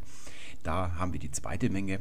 Wir schreiben hier nicht Gegenwart, denn alles andere, was nicht Vergangenheit ist, gehört in diese Menge hinein, also mehr als das, was aktuell in einer Geschichte gerade vorfällt. Und da sehen wir hier das erste, das ist das klassische Deutsch, Zeiten von Friedrich Schiller etwa, die haben alles im Präteritum erzählt sowohl was jetzt gerade stattgefunden hat in einer Geschichte, als auch das, was in der Vorvergangenheit stattgefunden hat oder was vielleicht aus dieser Vorvergangenheit in die erzählte Zeit hineinragt. Das spielt alles keine Rolle, immer nur Präteritum. Heute ist man ein bisschen differenzierter. Die Erzählstimme erzählt die Geschichte im Präteritum. Alles steht im Präteritum. Wenn da etwas im Vergleich zu dieser Zeit in der Vorvergangenheit stattfindet, stattgefunden hat, dann nimmt man das Plusquamperfekt. Nachdem er gefrühstückt hatte, ging er aus dem Haus. Es gibt nur diese beiden Zeiten in einem Roman. Etwas anderes findet man nicht. Wird zum Beispiel eine Aussage getroffen, die allgemeingültig ist, also immer gültig ist oder ohne einen Zeitbezug dasteht, dann wird auch das Präteritum verwendet, so wie wir in der gesprochenen Sprache da immer alles in der Gegenwart sagen. Er frühstückte nach dem Aufstehen, so wie es Menschen eben taten. Zu allen Zeiten ist damit gemeint und da steht das Präteritum. Auch ein richtiges Futur gibt es im Roman nicht, denn es ist ja das Wesen eines Romans, einer Erzählung, die Dinge zu erzählen, also aufzuzählen. Sie kommen also der Reihenfolge nach, die Erzählstimme blickt nicht in die Zukunft. Das können höchstens die Figuren tun. Und dann ist es immer inhaltlich abhängig, das heißt, es muss im Konjunktiv einstehen oder einer verwandten Konstruktion. Nachdem er gefrühstückt hatte, ging er aus dem Haus. Am Nachmittag wollte er ins Kino gehen oder würde er ins Kino gehen. Im Kriminalroman gibt es die Praxis, wenn man nicht spannend schreiben kann als Krimi-Autor, dann beendet man sein langweiliges Gewäsch gerne mit einer üblen Prognose, einem schlechten Omen. Nachdem er gefrühstückt hatte, ging er aus dem Haus. Das würde er noch bereuen oder das sollte er noch bereuen. Auch hier gibt es dann, obwohl das ja auf die Zukunft ausgerichtet ist, kein richtiges äußerliches, objektives Futur. Etwas Ähnliches gibt es ja auch in der Filmbranche, wenn man nach dem Schneiden des Films, nach der Post-Production erkennt, dass der Film chronologisch erzählt ist und die hinterletzte Kacke ist. Da macht man es gern, dass man hinten aus dem Finale eine Szene isoliert und sie vorne an den Anfang stellt, sodass man schon sieht, wie schlimm das wird dann weiß man, dass am Ende nach dem ganz langweiligen Zeug, das man sich angeguckt hat, wird irgendwie nochmal was Actionmäßiges geboten. Das ist so das Dementsprechende zu dem, was im Krimi-Roman dann so als böses Omen gebracht wird. Und zu diesem Schema gibt es heute noch eine Variante, die nicht so häufig vorkommt, die verkauft sich auch nicht so gut, by the way. Da erzählt die Erzählstimme alles im Präsens und die Vorvergangenheit, die ist dann natürlich im Perfekt. Nachdem er gefrühstückt hat, geht er aus dem Haus. In einem krassen Gegensatz dazu steht die gesprochene Sprache. Sie zieht eine strenge Trennung zwischen vergangenen Handlungen und alles, was der Rest ist. Was der Rest ist, das erzählt man im Präsens. Sowohl das, was man gerade tut, ich wasche gerade ab, was man morgen tut, morgen wasche ich ab, was allgemein oder immer gültig ist. Deutschland liegt in Europa. Jogi Löw ist ein toller Bundestrainer. Also alles, was zeitunabhängig ist, steht auch im Präsens. Und ebenso alles, was in der Gegenwart noch gilt, also was noch vor sich geht, was noch in der Gegenwart noch nicht abgeschlossen ist, dann wird im Deutschen in der gesprochenen Sprache immer das Präsens verwendet. Ich lebe seit zehn Jahren in London, sagen wir, wo der Engländer vielleicht das Present Perfect gebrauchen würde. Das deutsche Perfekt ist wirklich Vorgängen vorbehalten, die in der Vergangenheit stattgefunden haben. Es spielt dabei keine Rolle, ob das Resultat in der Gegenwart vorliegt und jetzt gerade wirkt. Wir sagen zum Beispiel, wenn wir den Spülschwamm noch in der Hand haben und es runtertropft, ich habe abgewaschen, Liebling. Damit meinen wir nur den Vorgang des Abwaschens selber, der in der Vergangenheit liegt. Wenn wir das in der jetzigen Gegenwart vorliegende Resultat ausdrücken möchten, dann drücken wir uns anders aus. Wir sagen, es ist abgewaschen, Liebling. Damit meinen wir, dass jetzt alles fertig ist. Da gibt es also eine strenge Zeittrennung in der gesprochenen Sprache, die es, wie wir gleich sehen werden, in der nächsten Gattung so dann eben nicht gibt. Es spielt also keine Rolle, wie ein Vorgang vor sich geht, ob er imperfektiv ist oder perfektiv. Auch die chronologische Reihenfolge der Vorgänge spielt so keine Rolle. Und hier gibt es eben in der Mundart schöne eigene Konstruktionen, die regional begrenzt sind. So sagen die Leute im Ruhrgebiet, ich war gerade am Abwaschen dran, als es an der Tür schellte. Das sollte man auf jeden Fall pflegen. Die Mundart hat hier von Region zu Region so eigene Spezialisierungen herausgebildet, die es dann im Standarddeutschen der gesprochenen Sprache nicht gibt. Und jetzt kommen wir zu all dem, was zwischen literarischem Deutsch und der gesprochenen Sprache liegt. Was also in Zeitungen geschrieben wird, was im Fernsehen verlesen wird. Und ihr seht, das ist ein bisschen komplizierter. Wir haben vier Felder. Die Zeile unten, das ist die Vergangenheit, die darüber, das ist die Nicht-Vergangenheit. Und dann hat das ältere Deutsch ganz streng zwischen einem Imperfektiv und einem Perfektiv unterschieden. Wir können sagen, das sind zwei nebeneinander existierende Konjugationen. Zunächst einmal gibt es Verben, die drücken eine Handlung aus, die ihrem Wesen nach zu nichts führt. Also die wird einfach beendet, ohne dass da ein Resultat erwirkt wird, das sich von der Ausgangssituation unterscheidet. Das war imperfektiv. Zum Beispiel, wie wir heute noch sagen, ich saß. Man sitzt am Anfang, man sitzt in der Mitte, man sitzt am Ende. Dagegen gibt es Vorgänge, die sind am Anfang anders als am Ende. Ich kam zum Beispiel, da bin ich am Anfang noch nicht da und am Ende bin ich da. Ein solches Verb ist typischerweise auch das Werden. Denn beim Werden ist ja gerade dieser Prozess von einem A zu einem B das, was beschrieben werden soll.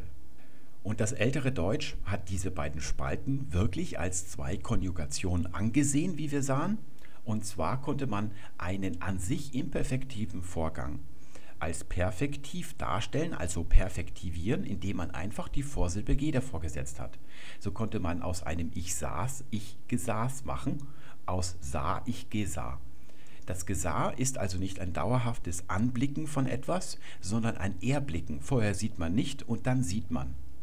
Und wenn ihr euch noch an die Genitivwoche zurückerinnert, damals haben wir den Meister Eckehard gesehen, wie er zum Zigarettenautomaten schlendert. Und während er da so schlendert, macht er sich seine Gedanken über Gott und die Welt.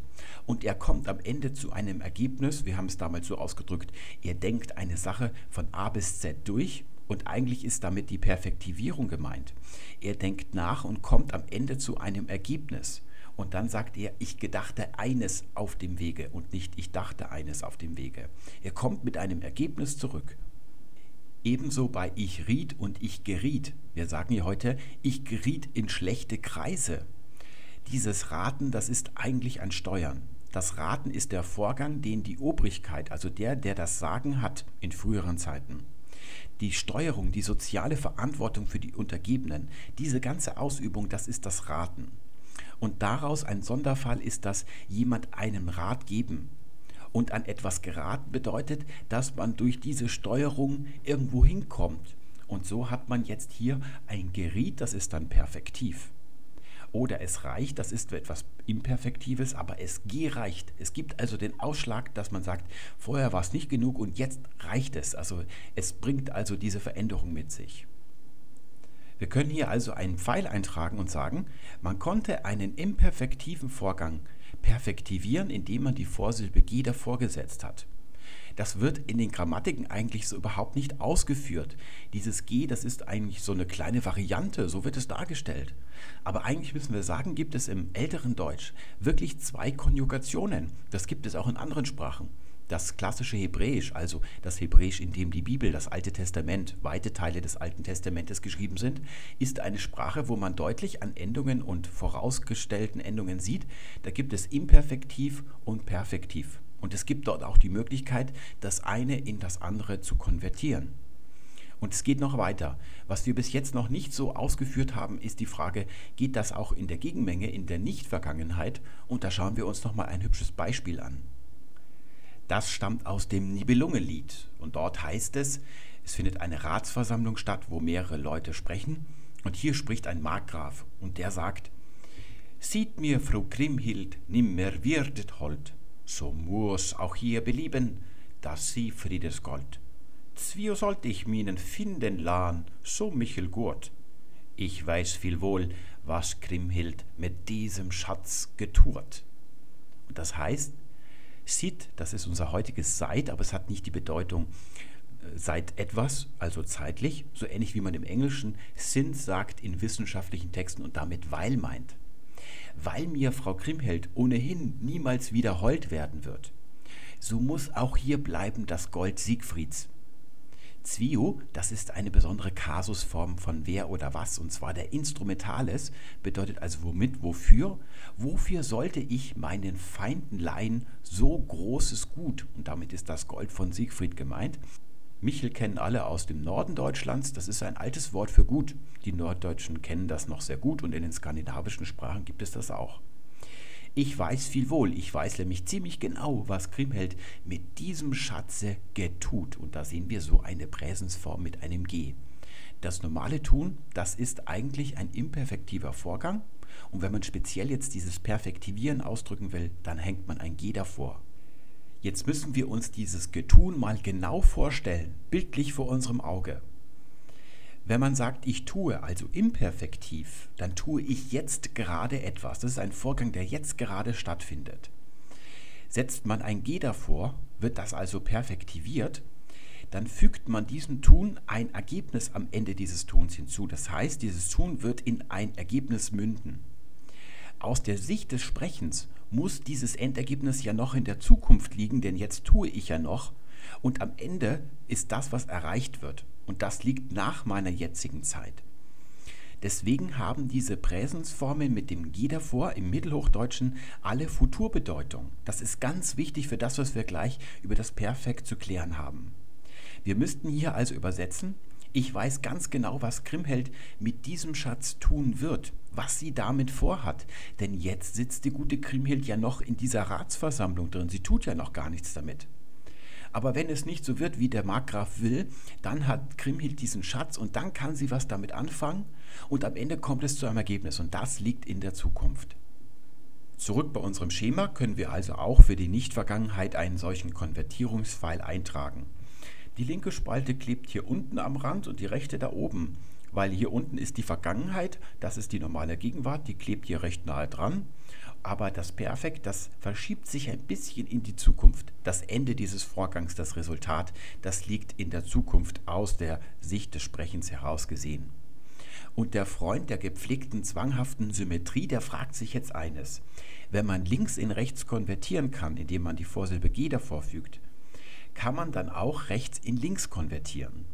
Zunächst einmal auf der Ebene der Formen sehen wir, dass die nativen Verben ich kam, ich wurde, hier habe ich das E in ein U korrigiert, weil da hatte ich gerade noch das ich werde, aber es ist ja hier unten in der Vergangenheit. Diese Verben haben keine Vorsilbe. Hier oben beim Getun kann man einfach das G wieder wegnehmen und dann hat man das Perfektive zurückerhalten, aber das ist ja nur ein Zurück, was vorhin hingewiesen ist. Bei den nativen Verben sehen wir, da kann man ja nichts wegnehmen und es gibt auch nichts, was man dazufügen könnte. Es gibt also kein Präfix, das man dazufügt und wodurch dann etwas Perfektives in etwas Imperfektives verwandelt wird. Es gibt eine Reihe von äh, Perfektivierungspräfixen. Neben G gibt es ja auch ich erreichte oder vergessen. Da haben wir auch im Partizip kein Ich habe vergegessen. Das gibt es auch nicht. Das ist ja auch ein sehr perfektiver Vorgang. Vorher weiß man etwas und am Ende weiß man es eben nicht mehr. Und dass es in die Gegenrichtung kein Präfix gibt, das ist jetzt nicht ein Zufall, sondern das ergibt sich aus der Natur der Sache, aus dem Wesen eines perfektiven Vorgangs. Aus einem Kommen, das ja darin besteht, dass man am Anfang nicht da ist und am Ende da ist. Aus einem Werden, dass man am Anfang A ist und am Ende B. Wie soll man das in etwas Imperfektives transformieren? Das geht ja gar nicht, denn eigentlich ist das Erwirken des Endresultats ja der eigentliche Kern dieser Sache. Dennoch müssen wir sagen, man kann das machen, aber nur unter einer ganz gewissen Voraussetzung. Zunächst einmal, welches Instrument benutzen wir, um perfektiv in imperfektiv zu konvertieren? Und jetzt kommt es, wir verwenden das Perfekt. Das ist also der Pfeil in die Gegenrichtung und den setze ich jetzt mal genau in die Mitte, in die vertikale und in die horizontale Mitte. Der Pfeilspitze, die muss genau da liegen, genau. Und jetzt schauen wir uns an, unter welcher besonderen Prämisse das möglich ist. Fangen wir mit Ich komme an, also mit der Gegenwart. Man startet an seinem Ausgangspunkt, da ist man noch nicht da. Aus der Sicht des Sprechens liegt dieser Zustand A ja ein bisschen in der Vergangenheit. Wenn ich sage, ich komme jetzt gerade, dann bin ich ja schon losgelaufen. Ich habe also den Zustand A schon verlassen und bei jedem Schritt, den ich jetzt gehe, komme ich dem Endresultat, dem Hiersein näher. Wenn ich in der Mitte bin, habe ich Zustand B erreicht und da können wir sagen, das ist eigentlich der Punkt, wo ich sage, ich komme. Ich bin ja mittendrin. Und von dieser Sicht aus liegt also das Hiersein als Endresultat in der Zukunft ganz leicht. Diese perfektive Handlung lebt also davon, dass sie in jeder Sekunde oder beim Kommen bei jedem Schritt anders ist als zuvor. Bei jedem Schritt entferne ich mich mehr von der Ausgangssituation und nähere mich dem Resultat. Und jetzt machen wir aus dem Ich komme ein Ich bin gekommen. Was geschieht nun? Wir haben unsere Zeitachse hier horizontal Vertikal die weiße Linie zeigt den Moment, wo dieser Satz gesagt wird, wo das Perfekt gesagt wird. Vor diesem Sagen liegt der Vorgang des Kommens selbst. Er beginnt hier mit ganz weiß die Linie, da geht man los und jetzt nähert man sich Schritt für Schritt diesem Erreichen des Ziels, dem Hiersein. Das heißt, die Linie färbt sich bei jedem Schritt ein bisschen weiter in ein dunkles Lila. Die Linie muss das dunkelste Lila erreichen, bevor dieser Satz gesagt wird. Spätestens in dem Moment, wo er gesagt hat, muss das Erreichen des Zieles vollendet sein. Das Perfekt trennt also den Vorgang selbst und das Resultat ein bisschen künstlich auf. Es zerrt es auseinander. Auf der linken Seite liegt die Handlung selbst, die liegt in der Vergangenheit aus der Sicht des Sprechens. Und jetzt, in dem Moment, wo gesprochen wird, da ist ein Zustand erreicht und der gilt. Und das ist die eigentliche Aussage des Perfekts. Es ist eine Präsensform, also eine Gegenwartsform eigentlich. Es sagt etwas über die Gegenwart aus, dass jetzt ein Zustand gilt. Deswegen ist das Perfekt ein Mittel, um etwas Perfektives zu imperfektivieren. Man sagt etwas über die Gegenwart, was ein Zustand ist und Zustände können nichts verändern im Gegensatz zu Vorgängen. Es muss also imperfektiv sein. Links die Vergangenheit, über die wird nicht gesprochen, sondern es wird über die Gegenwart gesprochen. Links liegt also das Perfektive, rechts das Imperfektive, das, was das Perfekt eigentlich tut. Oder anders ausgedrückt, links liegt das Ich komme in der Gegenwart und rechts liegt das Ich bin da in der jetzigen Gegenwart. Und jetzt müssen wir eine Unterscheidung vornehmen, die nur das Deutsche macht. Die gesprochene Sprache sieht im Perfekt nur diese linke Seite. Das Deutsch, auf das Wolf Schneider aus ist, sieht aber im Perfekt nur die rechte Seite. Und das ist das, was mir bei Wolf Schneider nicht gefällt. Er sagt ja, eine Handlung, die in der Vergangenheit stattgefunden hat und in der Gegenwart noch nachwirkt. Das ist eine Verschiebung der Priorität, die das Perfekt sieht. Das Perfekt redet nur von der Gegenwart. Es erwähnt nicht, was in der Vergangenheit vorgefallen ist. So findet man zum Beispiel eine Überschrift in der Zeitung Reichstag ist abgebrannt oder verkürzt häufig Reichstags abgebrannt, aber dennoch ist es ein Perfekt. Es wird nicht geschildert, wie gestern der Reichstag abbrennt, sondern hier wird nur vom Zustand jetzt in der Gegenwart gesprochen. Und jetzt nicht Gegenwart im strengen Sinn, sondern es ist eine Aussage, die jetzt gerade gilt die also nicht nur in der Gegenwart ist, denn morgen wird der Reichstag der ja dann immer noch abgebrannt sein. Das verändert sich jetzt erstmal nicht mehr. Das ist ein imperfektiver Vorgang. Es gibt nur eine einzige unter den germanischen Sprachen, die hier nicht eine Unterscheidung von Text- und Sprechgattungen vornimmt, wie das Deutsche, sondern egal wo man redet oder schreibt, eine Unterscheidung vornehmen kann und das ist das Isländische. Wir haben ja gesagt, dass alle anderen Sprachen nicht die Unterscheidung haben vom Hilfsverb haben und Hilfsverb sein. Normalerweise gibt es also außerhalb des Deutschen immer nur das Hilfsverb haben beim Perfekt, so auch im Isländischen.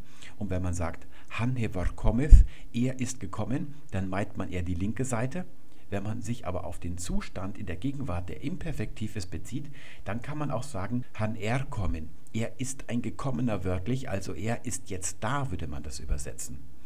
Aber diese Unterscheidung geht im Deutschen nicht. Der Grund, warum Wolf Schneider das überhaupt erwähnt und warum ich sagte, ich möchte lieber darüber schweigen, ist, dass früher die Zeitungsredakteure, und das sieht man bei Gustav Wustmann, der liegt ein Jahrhundert vor Wolf Schneider als Sprachpfleger und Stilistikratgeber, der greift das auf. Damals haben die Zeitungen sehr häufig dann gesagt, Reichstag brannte ab, weil die Redakteure das für literarischer gehalten haben. Das ist aber falsch. Die Aussage muss ja das jetzige Wirken des Zustandes, des Ergebnisses beschreiben, wenn ich so eine Zeitungsüberschrift habe. Ich möchte mitteilen, dass der Reichstag abgebrannt ist.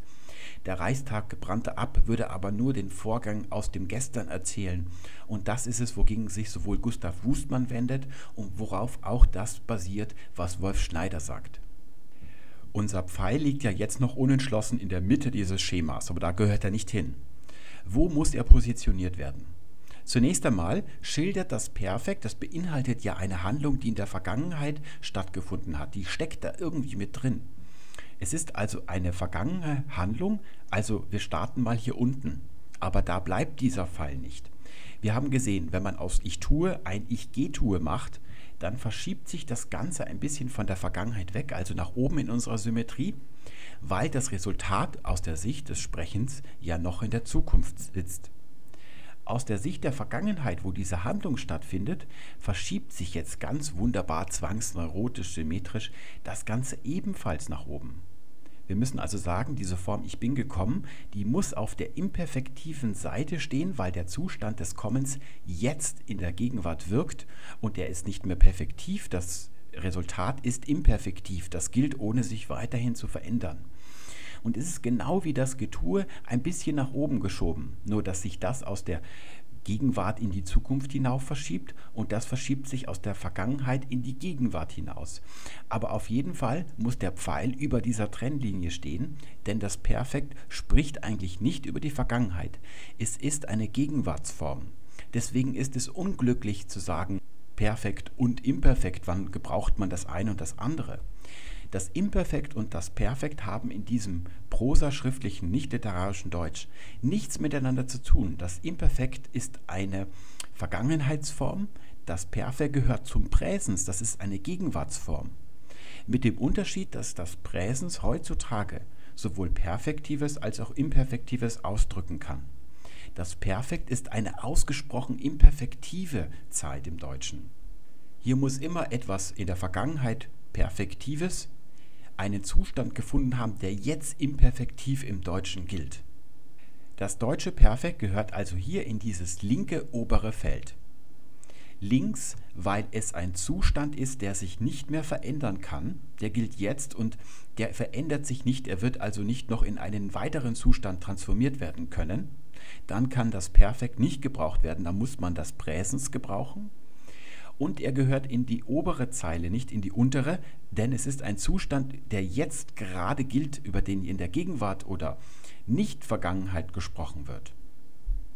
Das Perfekt des gesprochenen Deutsch, das steht hier unten und zwar in der Mitte. Es kann sowohl imperfektiv als auch perfektiv sein. Alles, was man in der Vergangenheit getan hat, worüber man erzählt, redet man ja im Perfekt. Nicht so bei dem Schriftperfekt und dem Perfekt, das man ja auch in Norddeutschland bis vor 50 Jahren noch gerne gebraucht hat und was man auch tun sollte, wenn man aus Norddeutschland kommt. Also wenn ich Norddeutscher wäre, dann würde ich das pflegen.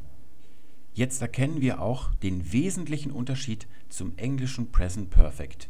Da hatten wir zwei Möglichkeiten. Da kann ein Verb verbaut sein, das perfektiv ist oder auch imperfektiv. Im ersten Fall, I have finished my homework, wird die Hausaufgabe in der Vergangenheit erledigt und das Present Perfect erzählt etwas über die Gegenwart, wo der Zustand des Fertigseins erreicht ist. Das ist die Aussage. Bei den zweiten Beispielen hier unten sieht man, Peter has never been in London. Das nicht in London gewesen sein ist eine imperfektive Handlung, die verändert sich nicht, die ist in der Gegenwart noch nicht abgeschlossen. Sie überschreitet also diese kleine vertikale weiße Linie des Sprechens auf der Linie, die wir gerade sahen. Und das geht im Deutschen nicht. Da ist Schluss beim Perfekt. Da muss dann das Präsens gebraucht werden. Oder Peter has always liked Jennifer. Dieses Lieben, das geht weiter. Die vertikale weiße Linie, ich hole sie gerade noch mal her. Hier sehen wir, Diese weiße Linie ist erreicht, bevor das nicht in London gewesen sein oder das Mögen von Jennifer hier die dunkelste lilane Farbe angenommen hat. Sie überschreitet diese Linie. In dem Moment muss man im Schriftdeutschen das Präsens nehmen. Nur wenn das abgeschlossen ist, da kann man dann hier auch das Perfekt verwenden. Und das ist die wichtige Einschränkung im Deutschen beim Perfekt gegenüber dem englischen Present Perfect. Im Deutschen können keine Verben verbaut werden, die imperfektiv sind, weil die können ja gar nicht zu einem Zustand werden, der jetzt gilt. Deswegen finden wir hier an dieser Stelle immer nur Verben, die etwas schildern, was in ein Ergebnis mündet und das gilt jetzt. Man kann also keine imperfektiven Verben im Perfekt gebrauchen in dem schriftdeutschen Perfekt. Man sagt ja immer so landsläufig, dass die Engländer beim Gebrauch der Zeiten viel präziser und genauer vorgehen und das Deutsche eher schlampig ist. Wir sehen aber, dass das nicht stimmt. Das Deutsche geht genauso exakt vor, die Definition der Zeiten ist nur eine andere. Im Deutschen kann in einem Perfekt kein imperfektives Verb verbaut sein. Was hier als Partizip drinsteckt, das muss ein grundsätzlich perfektives Verb gewesen sein. Sonst kann vor dem Moment des Sprechens ja nicht das Resultat erreicht werden. Und dann würde also hier das Perfekt keine Aussage über die Gegenwart treffen können. Und das ist ja genau das, was das Perfekt im Deutschen tun soll. Das ist die Einschränkung. Das ist der Unterschied zwischen Deutsch und Englisch. Und wir können auch erkennen, warum das so ist, denn das Deutsche und das Englische, die haben sich in unterschiedlichen Geschwindigkeiten verändert. Das Englische hat schon in altenglischer Zeit eigentlich und spätestens im Mittelenglischen diese Vorsilbe G völlig abgeschafft. Deswegen hat es das hier nicht mehr ausdrücken können, was das Deutsche im Hochmittelalter noch so wunderbar ausdrücken kann. Imperfektiv wird perfektiviert. Das ging im Englischen nicht. Deswegen hat das Englische das über die zusammengesetzten Zeiten, also hat ein ausgeklügeltes Zeitensystem entwickelt, wo die Deutschen einfach ein G davor gesetzt haben oder in die Gegenrichtung eben schon das frühe Perfekt gebraucht haben. Das haben wir bei Walter gesehen do der Sommer kommen war's, als der Sommer da war. Da sehen wir, das Kommen vom Perfektiven wird hierhin. Und jetzt, wo Walter dichtet, wo er da auf dem grünen Lee sitzt, da gilt jetzt imperfektiv, das Sommer ist da, der Sommer sommert. Das deutsche Perfekt ist so also entstanden, weil die Deutschen sich ganz schwer von dieser Vorsilbe G getrennt haben. Sie haben sie ja lange behalten und eigentlich gibt es die ja heute noch. Sie ist nur nicht mehr Teil des Konjugationssystems, wie es im Mittelhochdeutschen noch der Fall ist. Entweder wurde die Vorsilbe lexikalisiert, das ist zum Beispiel bei einem Verb wie glauben so da. Immer da, wo man diese Vorsilbe schon im Infinitiv trifft, da wurde lexikalisiert, also das Wort wurde selber ausschließlich perfektiv gemacht. Heute haben wir also dieses Glauben, das können wir auch auf die linke Seite rüberziehen. Wir erkennen das nicht mehr, weil es lexikalisiert ist.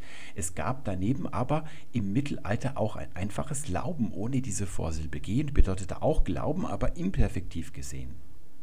Wenn der Infinitiv kein G vorne hat, dann wurde diese Vorsilbe nicht lexikalisiert, sondern grammatikalisiert. Sie drückt also das Partizip aus, also die ganzen Partizipien von kommen, gekommen und so weiter die sind dann also lexikalisiert worden, sodass das G hier eigentlich keine Möglichkeit mehr ist, heute von imperfektiv auf perfektiv ähm, hinüber zu schwenken. Es gibt aber noch andere Vorsilben, zum Beispiel ich erreichte oder ich vergaß, ich vernichtete. Vorher ist es da und am Ende ist es nicht mehr da, aus der Weltgeschichte ausradiert, vernichten.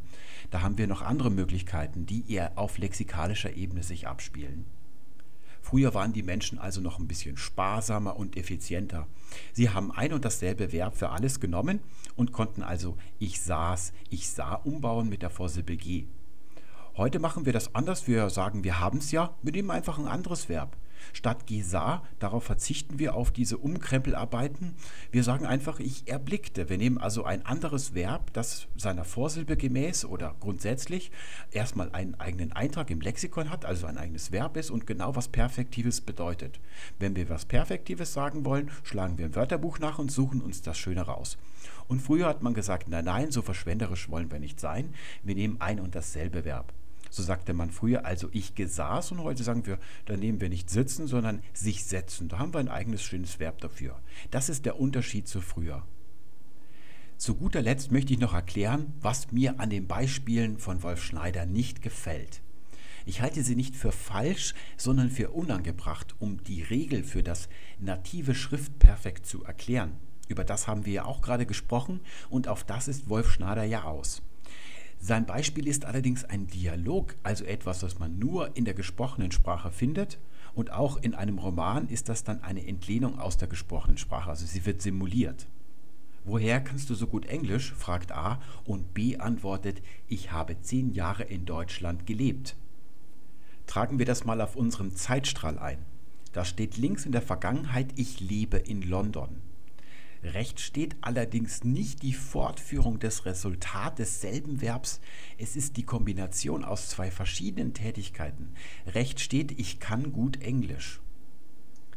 Links steht also nichts Perfektives, sondern etwas ausgesprochen Imperfektives, denn Leben ist imperfektiv. Leben ist der Gegensatz zum Todsein.